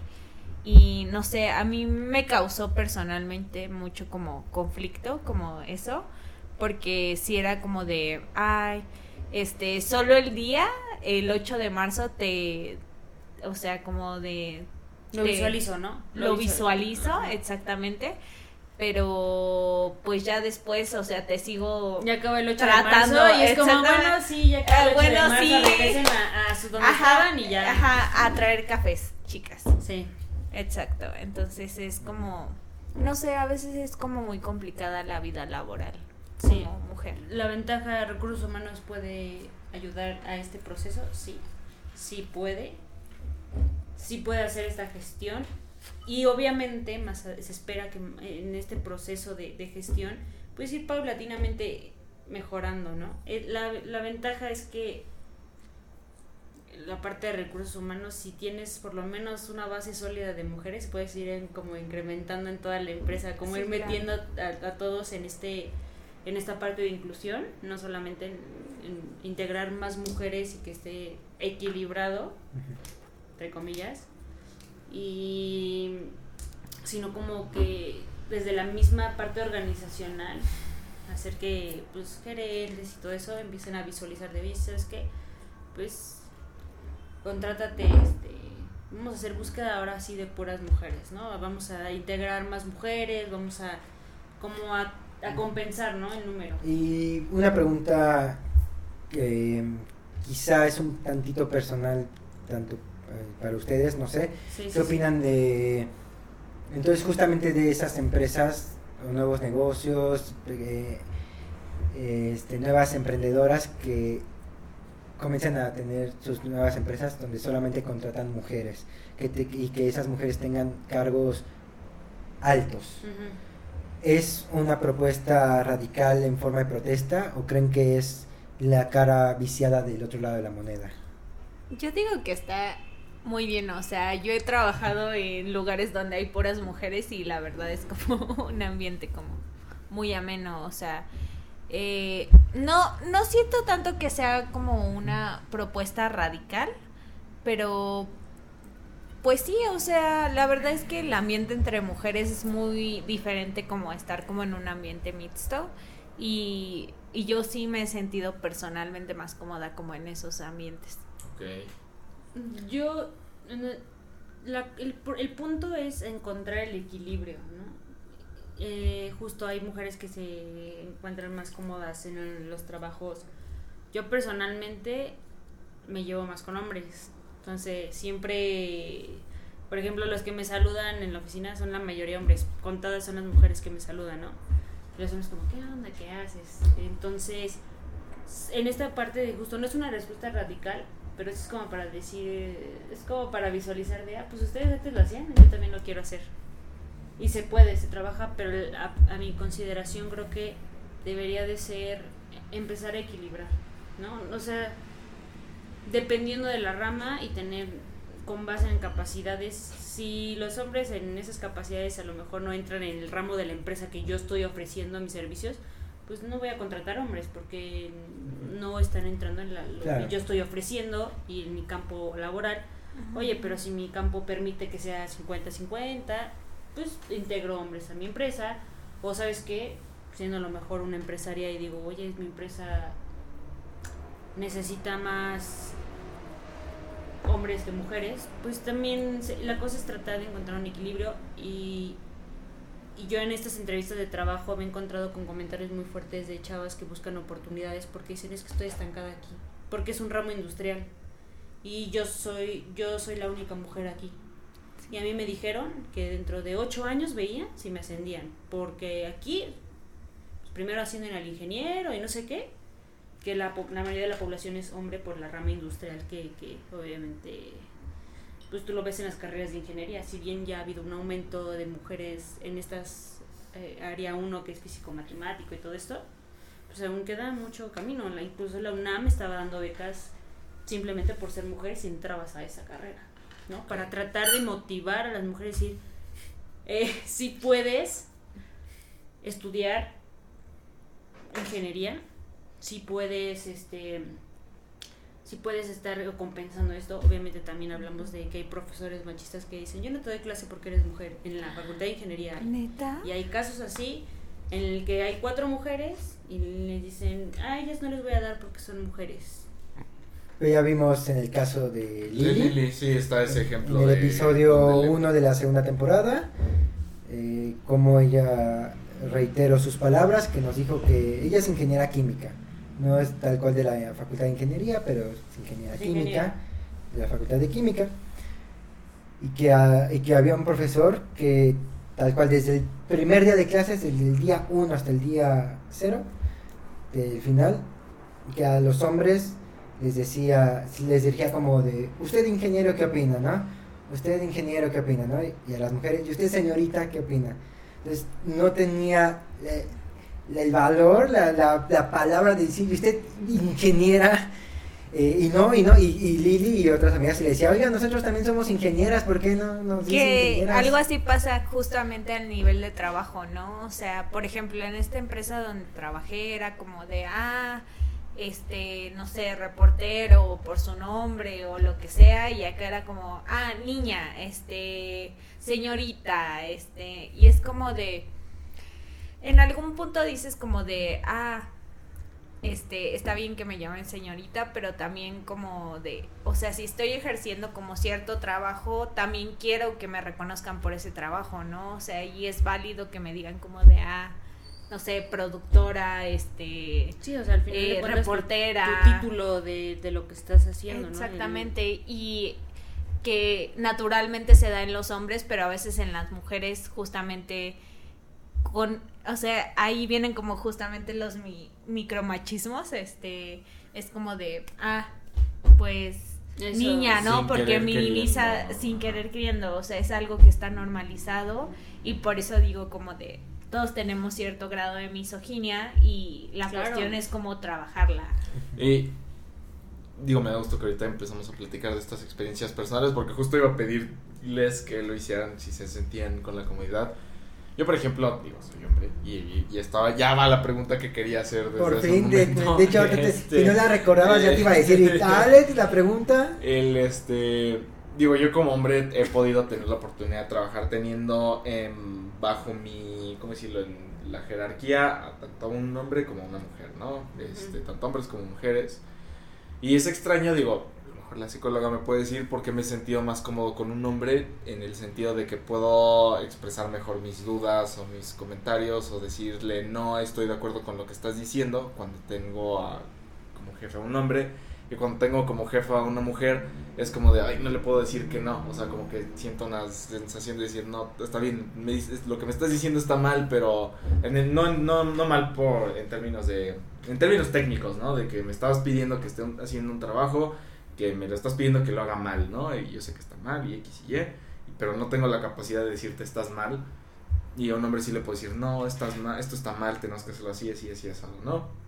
Eso es como mi eh, opinión de decir, pues es extraño, ¿no? Es un tema psicológico. Pero entonces mi pregunta es, ¿qué tanto y por qué se dice que en mucho de este tipo de cosas las opiniones masculinas no cuentan? Digo, a mí ya se me ocurre la respuesta.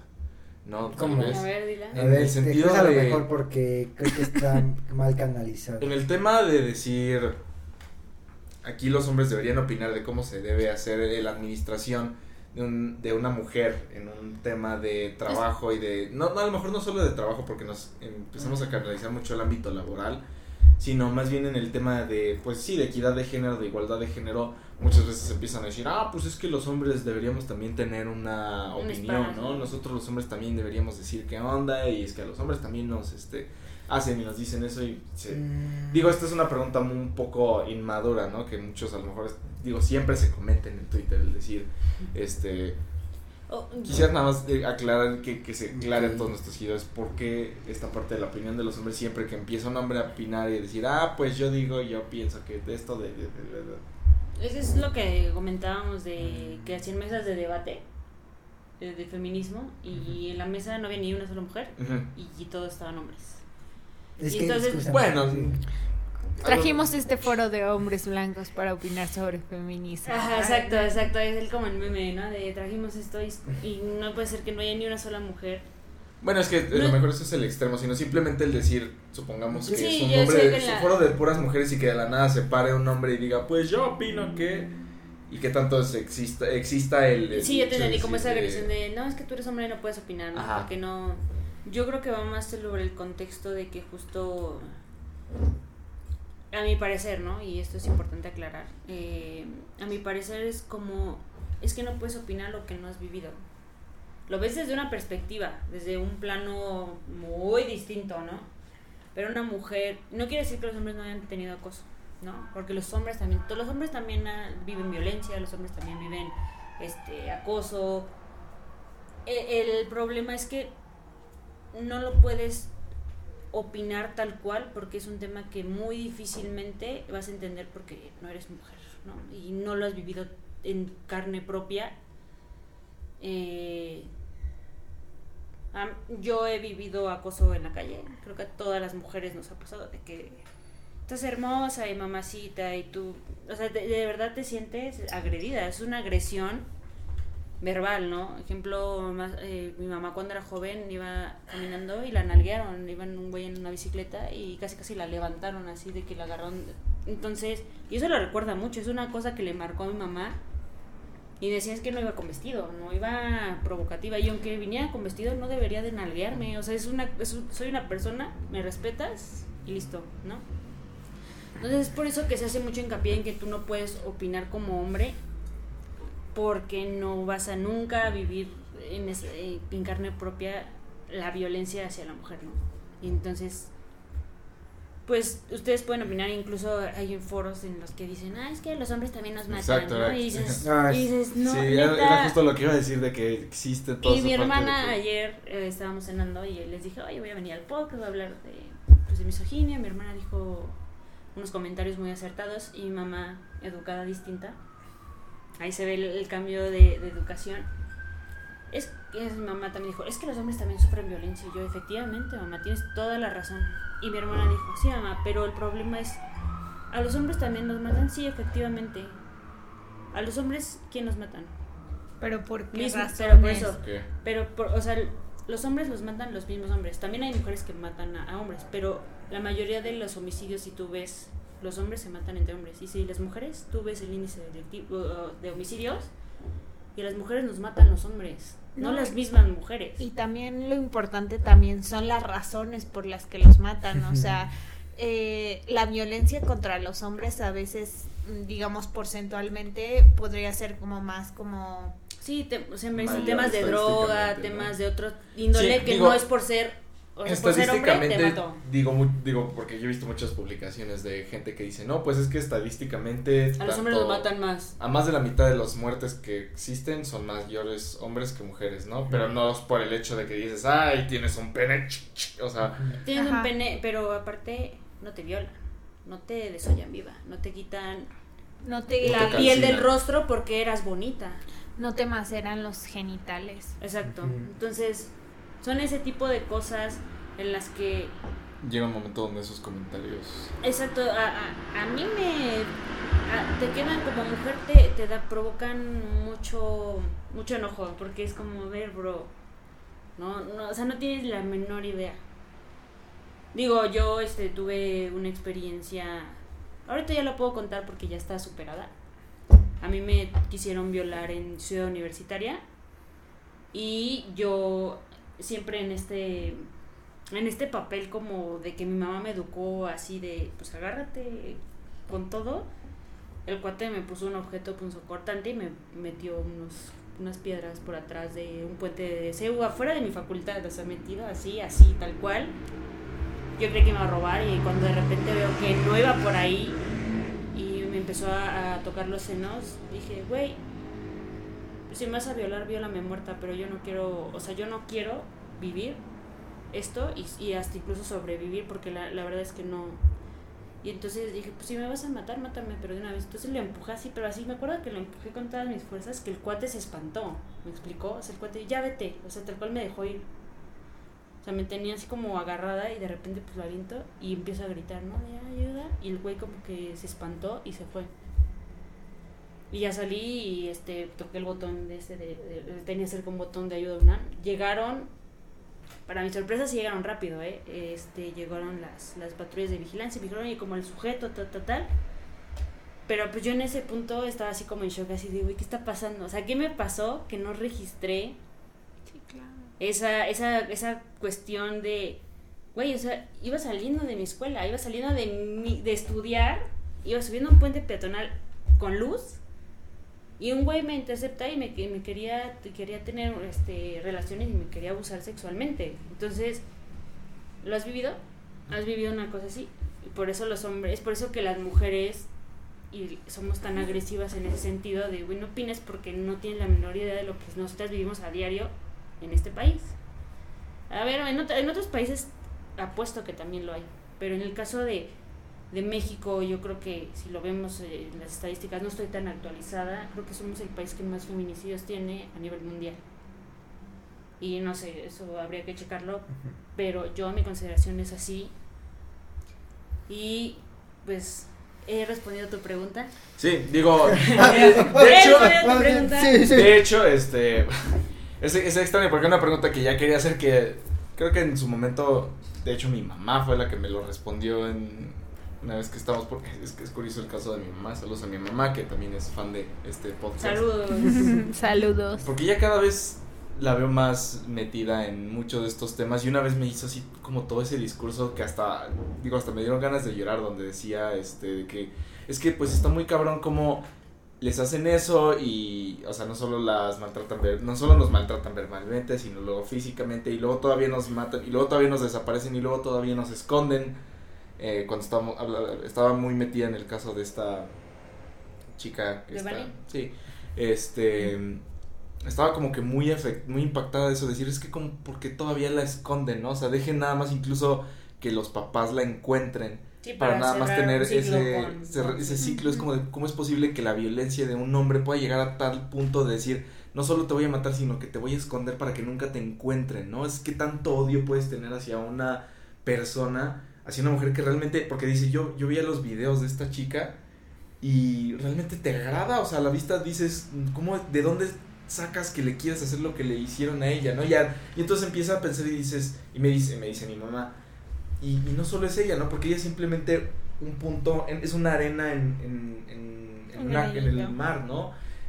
¿Cómo es posible que, les, que nos estén haciendo esto? Y, pues bueno, creo que eso simplemente fue complementario a lo que tú estás diciendo. Creo que yo desde el principio ya tenía la respuesta a la pregunta. Este, eh, pero, creo que es mucho porque seguido veo que la gente que muchos ¿Qué em- opinan eso? que hombres empiezan a agarrar y decir pero es que los hombres también y es que estadísticas y es que los hecho, números y están más metidos eh, y entonces dices güey a ti no O sea, brother, ajá. Justamente, igual, o sea, lo que dices, ¿no? Me decía una amiga eh, feminista, igual, con la cual he tenido igual estas pláticas, y, me- y igual el mismo tema, ¿no? De por qué este, el hombre no puede opinar, ¿no? Las mismas razones. Y después me dice, es que los hombres también, cuando quieren opinar, solo opinan de nosotras y de por qué, y de nosotras y nosotras y nosotras y esto eso, shalala. Si quieren opinar, no les, no, o sea, es como, no, no les vamos a, a cerrar la boca para que opinen. Opinen cosas buenas, pero entre ustedes, para evitar que más gente estúpida sigas provocando esto y haciendo esto, pero no lo hacen, dice, no lo hacen. Quieren opinar que los matan, y los matan de otras maneras. Quieren opinar, pero de que, este, este, ay, ¿qué me dijo? Este, de que, de que les den el día, y así lo dice, ¿no? O sea, entre comillas pongo para los que están este, escuchándonos por, por streaming, este, de opinar de que nos den el día libre, libre como el 8M, ¿no? Es decir, de que nosotros también queremos faltar al trabajo, ¿no? O sea, y dice, este es el problema, ¿quién El opina? 9M. El 9M, perdón, sí. Entonces, este, entonces, este, quieren opinar de eso. Dice, ese es el problema, que quieren, quieren opinar de eso. Y pues bueno, este, eh, Eh, nada más estamos teniendo un poco de fallas técnicas vamos a un breve corte por fallas técnicas ok. Y es que es eso Peter. Es eso. Es una conexión intrista ah no es cierto. Perdón por esta falla técnica, eh, nada más termino que... Sí, como, bueno, retomando la idea, mi amiga me decía, sí, los hombres quieren opinar de esto, pero siempre tratando de, de decir a las mujeres qué hacer y qué no hacer. claro. Y sus otras opiniones, que en verdad no son opiniones, simple, terminan siendo caca mental, de re- retomaba la idea de nosotros también queremos faltar el 9M, ¿no? De, de ¿por qué nosotros no nos dan el día y a las mujeres y si también trabajamos y también nos matan y también trabajamos y es como entonces este, me dice es que esas son sus opiniones ese es el problema esas son sus opiniones y si quieren opinar neta y si hay gente pensante que sí lo hay que si hay hombres pensantes que tienen buenas ideas sí pues compártanlas hagan grupos como nosotras hagan colectivos hagan cosas de neta de opinar entre ustedes y así eso ayudará realmente a la causa pero háganlo entre ustedes pero no lo hacen Sí, el problema es que no lo hacen, neta. No dudo que sí haya un colectivo de hombres de neta de decir, vamos a hablar de neta de para ayudar a acabar la violencia de género. No dudo que sí lo haya. Y si lo hay, por favor, que alguien comente o ponga, comparta por favor esa información. Pero realmente aquí, entonces aquí vemos esto. ¿Tú conoces algún colectivo de eso, Alex? O sea, como No. hombre. Yo tampoco. Y, y, y la verdad es que eso está mal. Que no, cono- que no conozcamos realmente algún colectivo de hombres que neta esté dispuesto a entre nosotros realmente compartir para ayudar a erradicar la violencia de género. Entonces, o sea, digo, sería un modo de ayudar y de estar ahí si, si es que queremos, si es que se dice que está- tenemos de, que ayudar o queremos ayudar. Pero bueno, o sea, es- son, las- son ideas con las cuales he hablado y compartido con otras amigas. Pero es un punto muy interesante, yo nunca lo había pensado de esa manera, o sea, decir, bueno, quieres opinar, quieres decir, pues, organízate con otras personas y digo, yo, yo comparto la experiencia que se vivió antes de la pandemia, que fue justo, es muy curioso como en marzo de 2020 pasaron muchísimas cosas y me acuerdo que eh, ese día fue como súper polémico, que fue como el día de un día sin mujeres, donde eh, yo me acuerdo perfectamente de ese día porque fuera fue, de- fue de los últimos días pre-pandemia donde todo estaba como normal, entre comillas, y no se vio una normalidad porque fue un día donde dejaron de estar las mujeres, ¿no? Y fue de los últimos días en los que yo fui a la facultad en persona, este, donde hice pues, el transporte público y todo eso, y fue un día donde ni siquiera mi mamá me contestó el teléfono. Entonces, este... Sí, no, bueno. y me lo dijo, me- o sea, me lo dijo. cae muy bien tu mamá. Me dijo, no te voy a contestar. O sea, bueno, no, sí me contestó y me dijo, o sea, porque yo dije, ah, a lo mejor como con ella y lo que sea. Y como que me expresó de una manera muy sutil que no quería hacer nada conmigo. Este, o sea, así como que no me dijo de que quiero que sientas un día sin tu mamá, pero pues me lo dijo, ¿no? O sea, con, con sus acciones me lo dijo, no, no con sus palabras. Y este, ese día me tocó ir a clases porque el que nos daba la clase era un hombre, era un profesor, y entre ellos, este, ah, entre nosotros los hombres, pues justo empezamos a hablar de esa parte de que pues somos misóginos, todos empezamos a este, compartir, de decir, ok, ¿qué has hecho tú que consideras que ha eh, afectado a una mujer? Entre todos empezamos a decir, no, pues yo sí hice esto y es que luego los hombres hacemos esto y esto y esto. Y fue, fue increíble, o sea, yo dije, creo que si los hombres hiciéramos esto más seguido, de juntarnos entre de que Peter y yo un día nos sentemos este, a chilear y decir, bueno, no, pues es que yo le hice esto a una mujer, no, pues es que yo le hice esto, yo una vez hice esto, yo una vez conté este chiste, yo una vez... Y no para burlarnos, obviamente, sino para decir, reconocerlo y decir, dices, eso, eso verdaderamente haría un cambio. Pero fuera de ese día, o sea, me subí al metro vacío, se sentía una sensación extraña porque genuinamente había puros hombres en el vagón en el que estaba eh, regresé a mi casa y sí me quedé así como de, bueno, y ni siquiera tengo dónde comer, ¿no? O sea, porque creí que iba a comer con mi mamá, creí que mi mamá se iba a piedar de mí, iba a, invitarme a comer y pues no lo hizo, ¿no? Tuvo así como que la firmeza de decir, no, no, hoy no, te veo, hoy no, porque no. O sea, tuve, que, tuve que arreglármelas yo solo, tuve que ver dónde comía, había había locales cerrados aquí cerca, o sea, fue, fue increíble y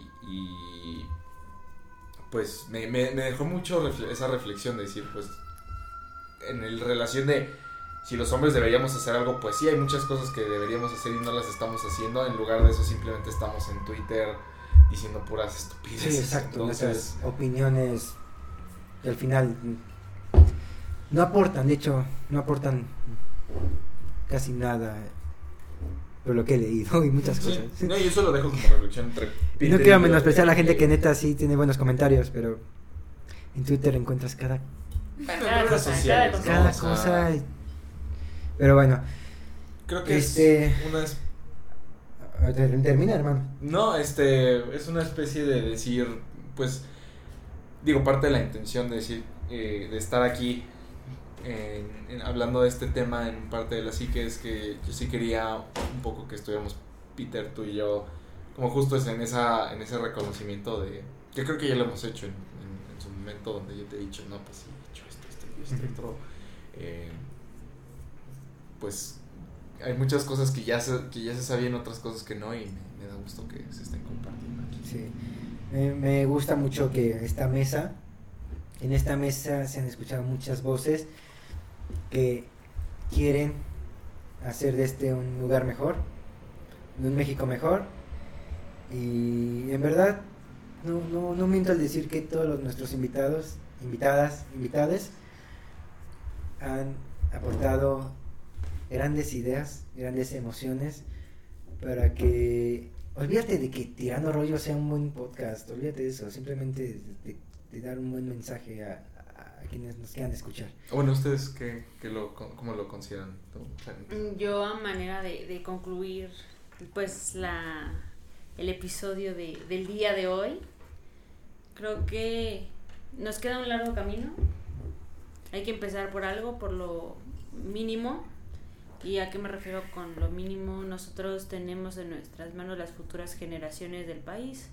Quieran o no quieran tener hijos, eso es independiente de ello es, eh, es tratar de, de mejorar la sociedad y a lo mejor empezando, no sé, hasta el mismo edificio, ¿no? El, tu departamento, de tu complejo de departamentos, tu complejo, tu condominio, empezar por ahí, empezar en las escuelas, empezar un cambio para que justo pues se ve lejano erradicar la violencia de género, esa es la realidad. O sea, se ve muy, muy lejano pero creo fielmente que se puede hacer el, cambio, hay que trabajarlo desde nosotros mismos, desde empezar a identificar estas conductas que a lo mejor y no nos damos cuenta. Y como bien decíamos, las mujeres también somos misógenas, porque sí hay a veces conductas que tenemos en contra de las mismas mujeres, ¿no? Y, y, y empezar desde ahí, ¿no? Darse uno cuenta, tener esa mm, reflexión y empezar a cambiar, ¿no? Eso yo les eh, puedo compartir y probablemente esperemos que en un futuro el hecho de ser mujer no te represente ser menos, te represente... Eh, o, sea, o tener, estar en peligro. Estar en peligro, que tu vida esté en peligro, que que sientas esa vulnerabilidad. Ojalá esperemos que algún día el decir qué chingón que soy mujer y no decir, oye, qué feo vivo en México y soy mujer y me queda un largo trayecto eh, en, tanto en vida laboral y oportunidades. Entonces... Un infierno en vida. Un infierno en vida, exacto. Entonces esperemos, esperemos y yo creo que sí, eh, empezando con uno mismo, que se puede cambiar esta sociedad mexicana. Penny, una última reflexión antes de... Antes de empezar a cerrar podcast. Antes de empezar no, a cerrar. pues eh, concuerdo mucho con esta... Con, ¿Cómo te llamas? Fer. Con Fer. O sea, concuerdo mucho con Fer con... Hay mucho camino por recorrer porque definitivamente hay como como lo que comentábamos antes de hay acciones dentro del gobierno, pero en realidad son acciones muy superfluas, o sea, lo que se necesita es como un cambio de raíz, o sea, que tiene que ver justamente con, con todo este aspecto de cultural, con todo este aspecto social y pues hay mucho camino por recorrer en cuanto a eso. Y pues no sé, o sea, creo que una vive con la, con la esperanza de que algún día pues las cosas cambien, o sea, que algún día pues puedas caminar como tranquila por la calle y pues no sé, yo, yo verdaderamente sí espero que y, y me cuestiono y diariamente como mi, mi accionar y todo para que sea de esa forma, ¿no? y intento uno puede hacer siempre como dentro de uno este cambiar esas cosas, ¿no? Cambiar esas actitudes, cambiar esas formas de pensar y cuestionarse constantemente. Y pues yo me quedo con esa reflexión. Gracias. Pues bueno, creo que es un poco ya momento de cerrar el episodio de hoy. Debo decir que estoy, estuvo, estoy, estaba muy nervioso de este tema y creo que voy a seguir nervioso hasta el momento en el que se publique. Eh, ese es mi secreto, siempre estoy nervioso, eh, pero este me da gusto saber que estamos cerrando ahorita después de haber platicado y haber compartido sabiduría popular entre todos nosotros. Justo ahorita me robaste las palabras, iba a decir que eh, igual estaba nervioso y que quizá no somos el grupo de debate experto que estaría en, en el canal de las estrellas. hablando discutiendo el tema mínimo pero, moreno aquí.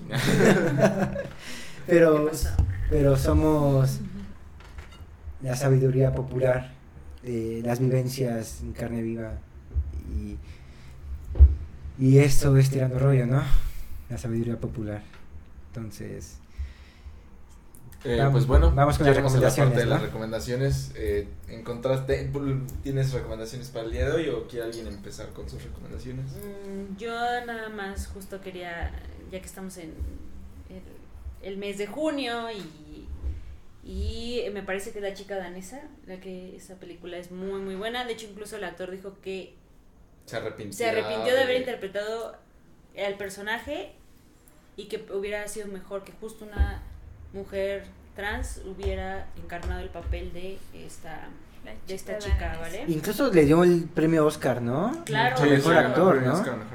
Entonces está muy buena, véanla, eh, disfrútenla y es tiempo para reflexionar este mes también de y de, y de, los, de la comunidad estar muy orgullosa, ¿no? Así que, a ver, que vamos uno, uno, uno. ¿Alguien más? Eh, yo tengo la, una película que es del director chileno que estamos hablando ahorita mientras estábamos teniendo las fallas técnicas de una mujer fantástica y desobediencia de este director chileno que... ¡oh! Ambas son de Sebastián Leyo, ¿verdad? Sí, sí, Ambas. Sí, ellas. No manches, son buenísimas. Desobediencia, una chica fantástica, una mujer fantástica. Uf, las dos películas tratan de dos temas completamente distintos y, uy, Dios mío, con actuaciones completamente diferentes, pero ambas extraordinarias. De verdad que, que increíbles, increíbles, increíbles películas esas dos, Desobediencia y este, Una Mujer Fantástica. Esas son mis recomendaciones de... Este, pues yo tengo Una Mujer en Llamas. El retrato de una mujer en llamas, que justamente habla como de... Ah, bueno, es una trama bastante... No spoilers. Ah, no, es una trama pues bastante compleja, pero pues también va al tema del, del mes LGBT, entonces es una de esas recomendaciones que no se pueden perder. De hecho, bueno, también es interesante porque yo he visto que esa es una de las películas en las que, por ejemplo, no hay, no hay hombres. No hay hombres. No hay hombres, sí, es, interesante. No, o hace falta. No hace falta. No, porque, ah, se adelanto mis redes sociales en la red que siempre recomiendo Letterboxd. Hay una lista de reproducción de películas donde dice películas y hay como un buen de películas que es como películas donde no hay hombres en toda la película este y creo que también en su dirección, o sea, dirigidas por mujeres y donde no hay hombres y esas esa retratan mujeres en llamas y red. Ay, estaba esa de, de, ahí de esa lista encontré esa película y también la vi y Turning Red. Ah, Turning Red. Muy buena. Muy buena. No la he visto. Disney Plus. Ya, ya corten chavos. acabo de contratar el Disney para ver la de Obi-Wan y luego ya empezaron a añadir un buen de mi lista de, ay, no he visto esta, no he visto esta, no he visto esta. La de Turning Red y luego volví a ver la Encanto de Encanto, no la he visto. Soul, Soul tampoco la he visto. Ay, no. Qué desperdicio de vida. Pues es que esas son las que justo llegaron directo a la plataforma y no al cine. Pues sí, vamos a cortar aquí porque no he visto Sol ni nada de eso. gracias. Gracias. Gracias por tu participación. Gracias por tu participación. Siempre, Esto ha sido siempre será recordado como... No voy a acabar. Vayan, este. Si no lo ven en el siguiente episodio, ya saben por qué. Ya saben qué pasó. Si, me ven aquí si ven aquí a Roger en lugar de a mí, ya saben por qué. Eh, Pero, por favor, tus recomendaciones, amigo. Yo les quiero recomendar igual dos, dos películas. Eh, una se llama Fritz the Cat. Es una película de animación eh, muy muy buena. te habla de un contexto, esta película abarca un contexto social, es animada, está muy loca. y solamente quiero decir que este tiene que ver con, con la película ocurre durante el mayor apogeo, la efervescencia de las panteras negras en Estados Unidos. Eh, todo ese movimiento con animales, todos los personajes están representados como animales, o sea, es una película donde son animales eh, eh, de caricatura, todo está... Como la rebelión de la y, y, la película está, muy fuerte, maneja temas de que la revolución sexual, la revolución de las drogas, la revolución feminista y la revolución este, de las Black Panthers. Entonces, esa película la, la menciono porque es como un combo todo en uno, ¿no? este, si la ven, van a tener golpes sociales por todas partes. Entonces van a recibir mucho golpe social de todas partes. En verdad, no miento, de todas partes. Entonces vean Fritz y Cat. Y la última, que es una película más contemporánea, igual este sobre el tema de, de liberación sexual de la mujer en la comunidad hebrea judía, que se llama Shiva Baby. ah, Shiva Baby, claro. Eso está en Movie, ¿no? Creo que está. En Movie. Está en Movie. Movie patrocínanos. Ah. hemos dicho mucho de Movie. ya debería oh. patrocinarnos. Movie está regalando cuatro meses por 40 pesos. Ay, ¿Qué acabas de hacer? no te van a pagar. No te van a pagar por eso y ya estás diciendo. Pero, Movie, en serio, te haríamos un gran favor. y, nosotros, y nosotros a ti. Este. este Shiva Baby tiene un contexto muy, muy chido sobre la, la, la, imagen de la mujer en la comunidad hebrea y en la comunidad hebrea contemporánea. Entonces, vean Shiva Baby. Y pues bueno, este, vamos con las redes sociales. Fernanda, ¿dónde te podemos encontrar? En Instagram, como, ay, creo que es fer.loves. En psicología. en psicología. Estoy como fer.loves12 ahí me pueden este me pueden seguir. Y ahorita la tengo eh, este cómo se llama eh, privada. pero pues si veo que si ven si ve que son buena onda. acepto. si ve que siguen atirando rollo las van a aceptar. Exactamente entonces eh, esa yo haciendo publicidad sí claro lo voy a hacer muy buena muy buena movida, maravillosa jugada maravillosa. Jugada.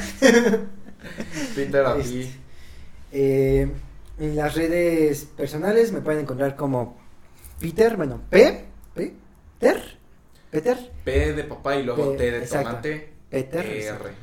Peter-Dharma. en Facebook, eh, ahí sí estoy como Peter Dharma. Ahí publico todo lo que tiene que ver con mi carrera artística. Eh, libros, música. Muy larga. Digo, voy a hacerte, voy, voy a cromarte un poco, pero este, música, libros, este, cine, cine. Hay algo que este muchacho no haga. Es que de verdad, o sea, ha habido gente que nos dice que tiene proyectos en su vida y de la nada como que lo comparo y digo, proyectos como Peter que ya está escribiendo un buen de libros y al mismo tiempo compone música y al mismo tiempo hace videos y luego los sube, es como de, ¿cómo están tus proyectos? O sea, este, este es un chiste. ¿Qué sabes de? ¿Qué sabes de proyectos, chamaco? ¿Qué sabes de? Este es un chiste local que que nuestro querido productor en cabina, ojalá y se esté riendo, ojalá y se esté riendo de esto. Pero muchas gracias, querido Alex. Y no, bueno, pero tus proyectos no son chistes, o sea, yo no me los tomo de ah, ah, muchas gracias. De hecho, me gustaría así de, mencionar que justamente mi primer EP cumple cinco añitos este año, en estos meses se cumplen los cinco añitos de mi primer EP. Entonces, de hecho, estoy muy feliz y... Perdón, yo aquí robándome el espacio y tirando rollo hablando de esto, pero solamente estas canciones tengo muchos dilemas con estas canciones, ya casi nunca las toco. Es raro cuando las toco. Incluso hay gente que luego me, que me ha dicho, toca esa canción. Y pero de ese disco casi no me gusta tocarlas. Después mencionaré en otro episodio tirando rollo por qué.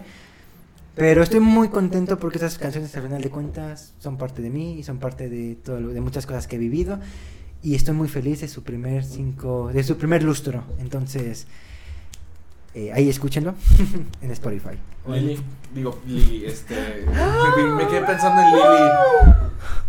Penelope, no te Es que Lili, Penny, Penny, Lili. No. Claro que sí, claro que sí. Claro que no. No, pero acaba, acaba. Pero bueno. No te podemos encontrar en tus redes. Este.